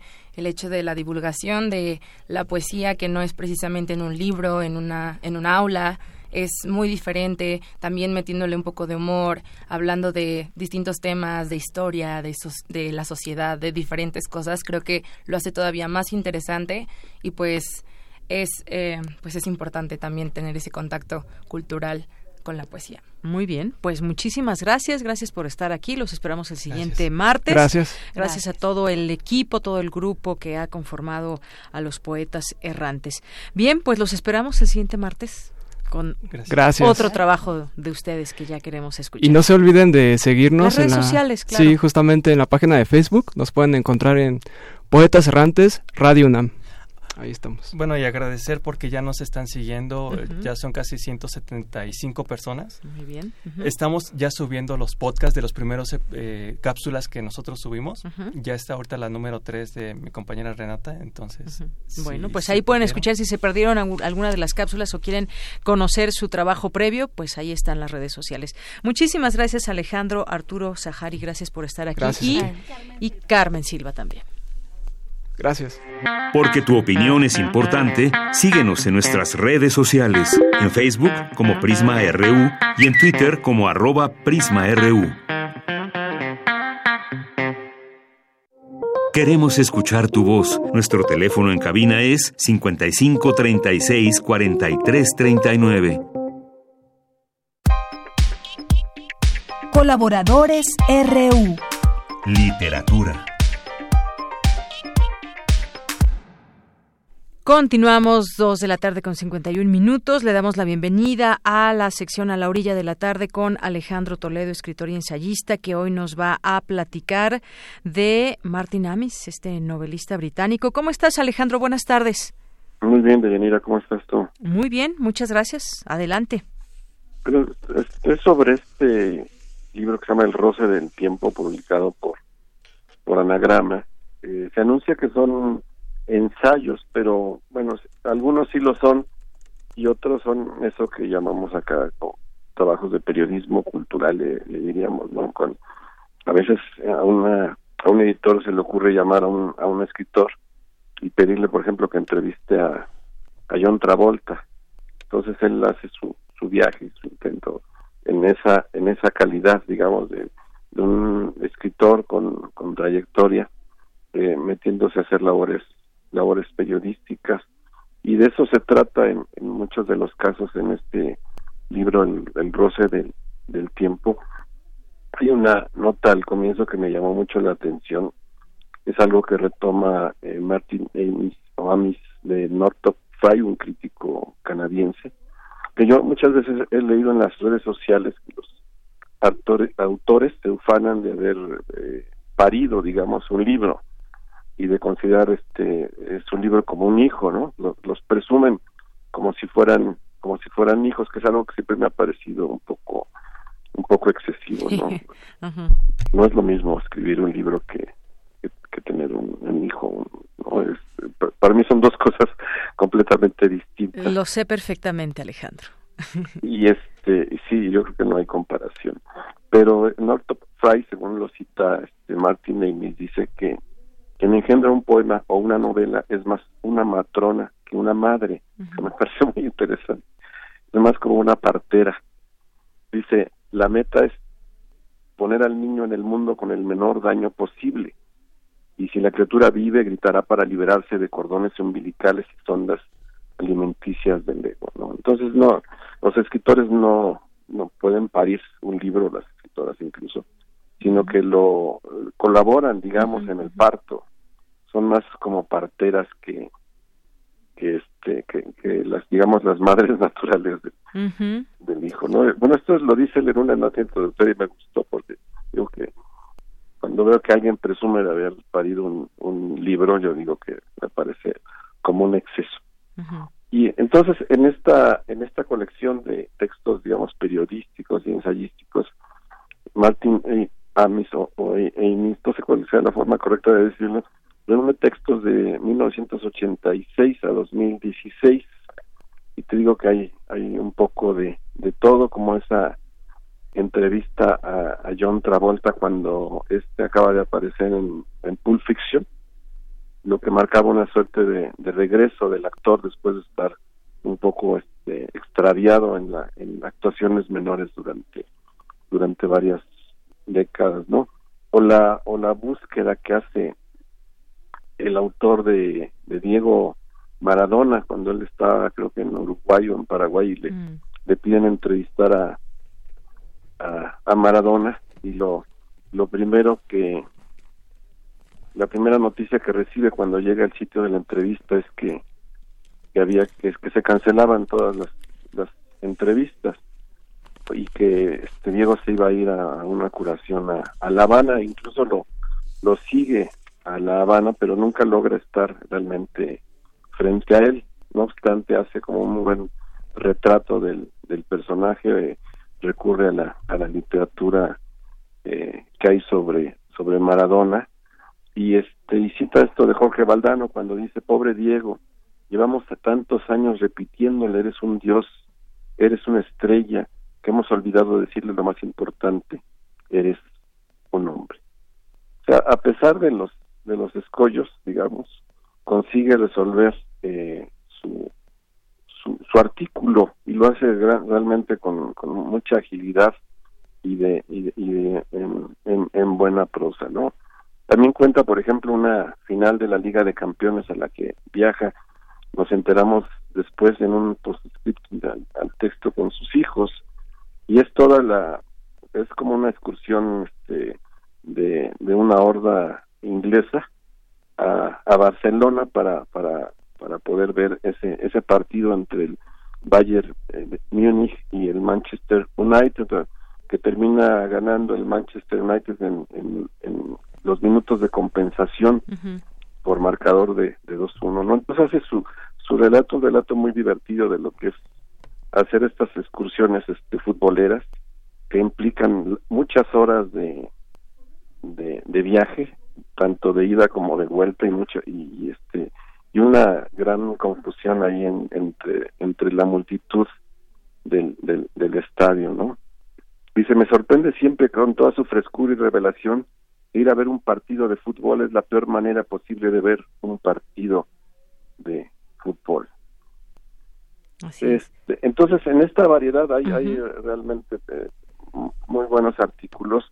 Parece que Martin Amis es aficionado, por ejemplo, al póker y viaja a Las Vegas a un, a un torneo creyendo que va a ser un papel digno, pero pues están estando entre profesionales que realmente no hace no hace gran cosa. No hace un buen papel en el tema de las apuestas y el juego. Pues, es que el póker es, es, un deporte de alto riesgo. Así es. Yo creo entonces puede salir este ahí despelucado, como se en el asunto, ¿no? Por ejemplo, reseña, ¿no? aquí hablamos hace unas semanas de Iris Murdoch. Y este y él reseña lo que yo no sabía que era una trilogía la de John Bailey, yo pensé que eran solamente dos libros los que había escrito eh, John Bailey sobre Iris Murdoch. Y, y, aquí me revela que hay uno tercero que se llama La casa del viudo. Y, y, y este y reseña tanto la las las tres obras como el eh, como la película de la que también aquí aquí hablábamos no eh, un acierto digamos de esta colección de artículos es son los scriptum porque son como eh, ya una vez reunido el material ya sin la prisa periodística digamos es como una son como actualizaciones de lo que de lo que ocurrió digamos con con, con, con el tema y este y, y este puestas al día digamos no el libro empieza con, con un par de, de ensayos sobre sobre Nabokov uno y sobre Saúl Bellow y cierra del mismo modo con estos dos personajes que parece como que, que son como una especie de leitmotiv de hilo conductor de la de la obra no él, él se reconoce digamos influenciado por por Nabokov primero por el escritor ruso que vivió en Estados Unidos y después por Saúl Bello, porque el, que para él es uno de los grandes novelistas de, norteamericanos. Eh, Amy tiene una condición peculiar porque él es inglés, pero se fue a vivir a, a, Nueva York por su por su esposa, entonces puede observar, digamos, distintos terrenos con una cultura especial que no es que no es la cultura clásica norteamericana y puede ver las dos eh, las dos zonas, digamos, los dos países, con, con, con, una mirada crítica eh, abierta este, interesante, ¿no? Claro, toda la apertura también queda vivir allá en una ciudad como Nueva York, por ejemplo, y haber vivido también del, en otro continente y en, en, Inglaterra. Bueno, pues eh, Alejandro, muchas gracias como siempre. Dejamos esta recomendación a nuestro público, Martín Amis, El roce del tiempo. El roce del tiempo, sí. Es, es una buena colección de crónicas, vale la pena. Muy bien. Acercarse a ella. Conozcamos estas crónicas. Muchas gracias, Alejandro, y muy buenas tardes. Un abrazo. Que, que estés muy bien. Igualmente Alejandro Toledo, escritor y ensayista. Y pues ya casi nos vamos, ya casi nos vamos. Lo esperamos mañana en punto de la una de la tarde. Eh, mañana que ya es miércoles y tendremos una mesa de análisis para hablar, no se la pierdan, para hablar de todo lo que sucede en Latinoamérica, movimientos que hay en unos y otros países. Tocaremos, por supuesto, el caso de Bolivia. Y bueno, no se lo pierdan. Con esto me despido. Soy de Yanira Morán a nombre de todo el equipo. Gracias, buenas tardes y buen provecho.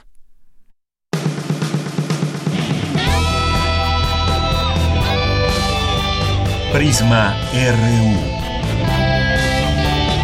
Relatamos al mundo.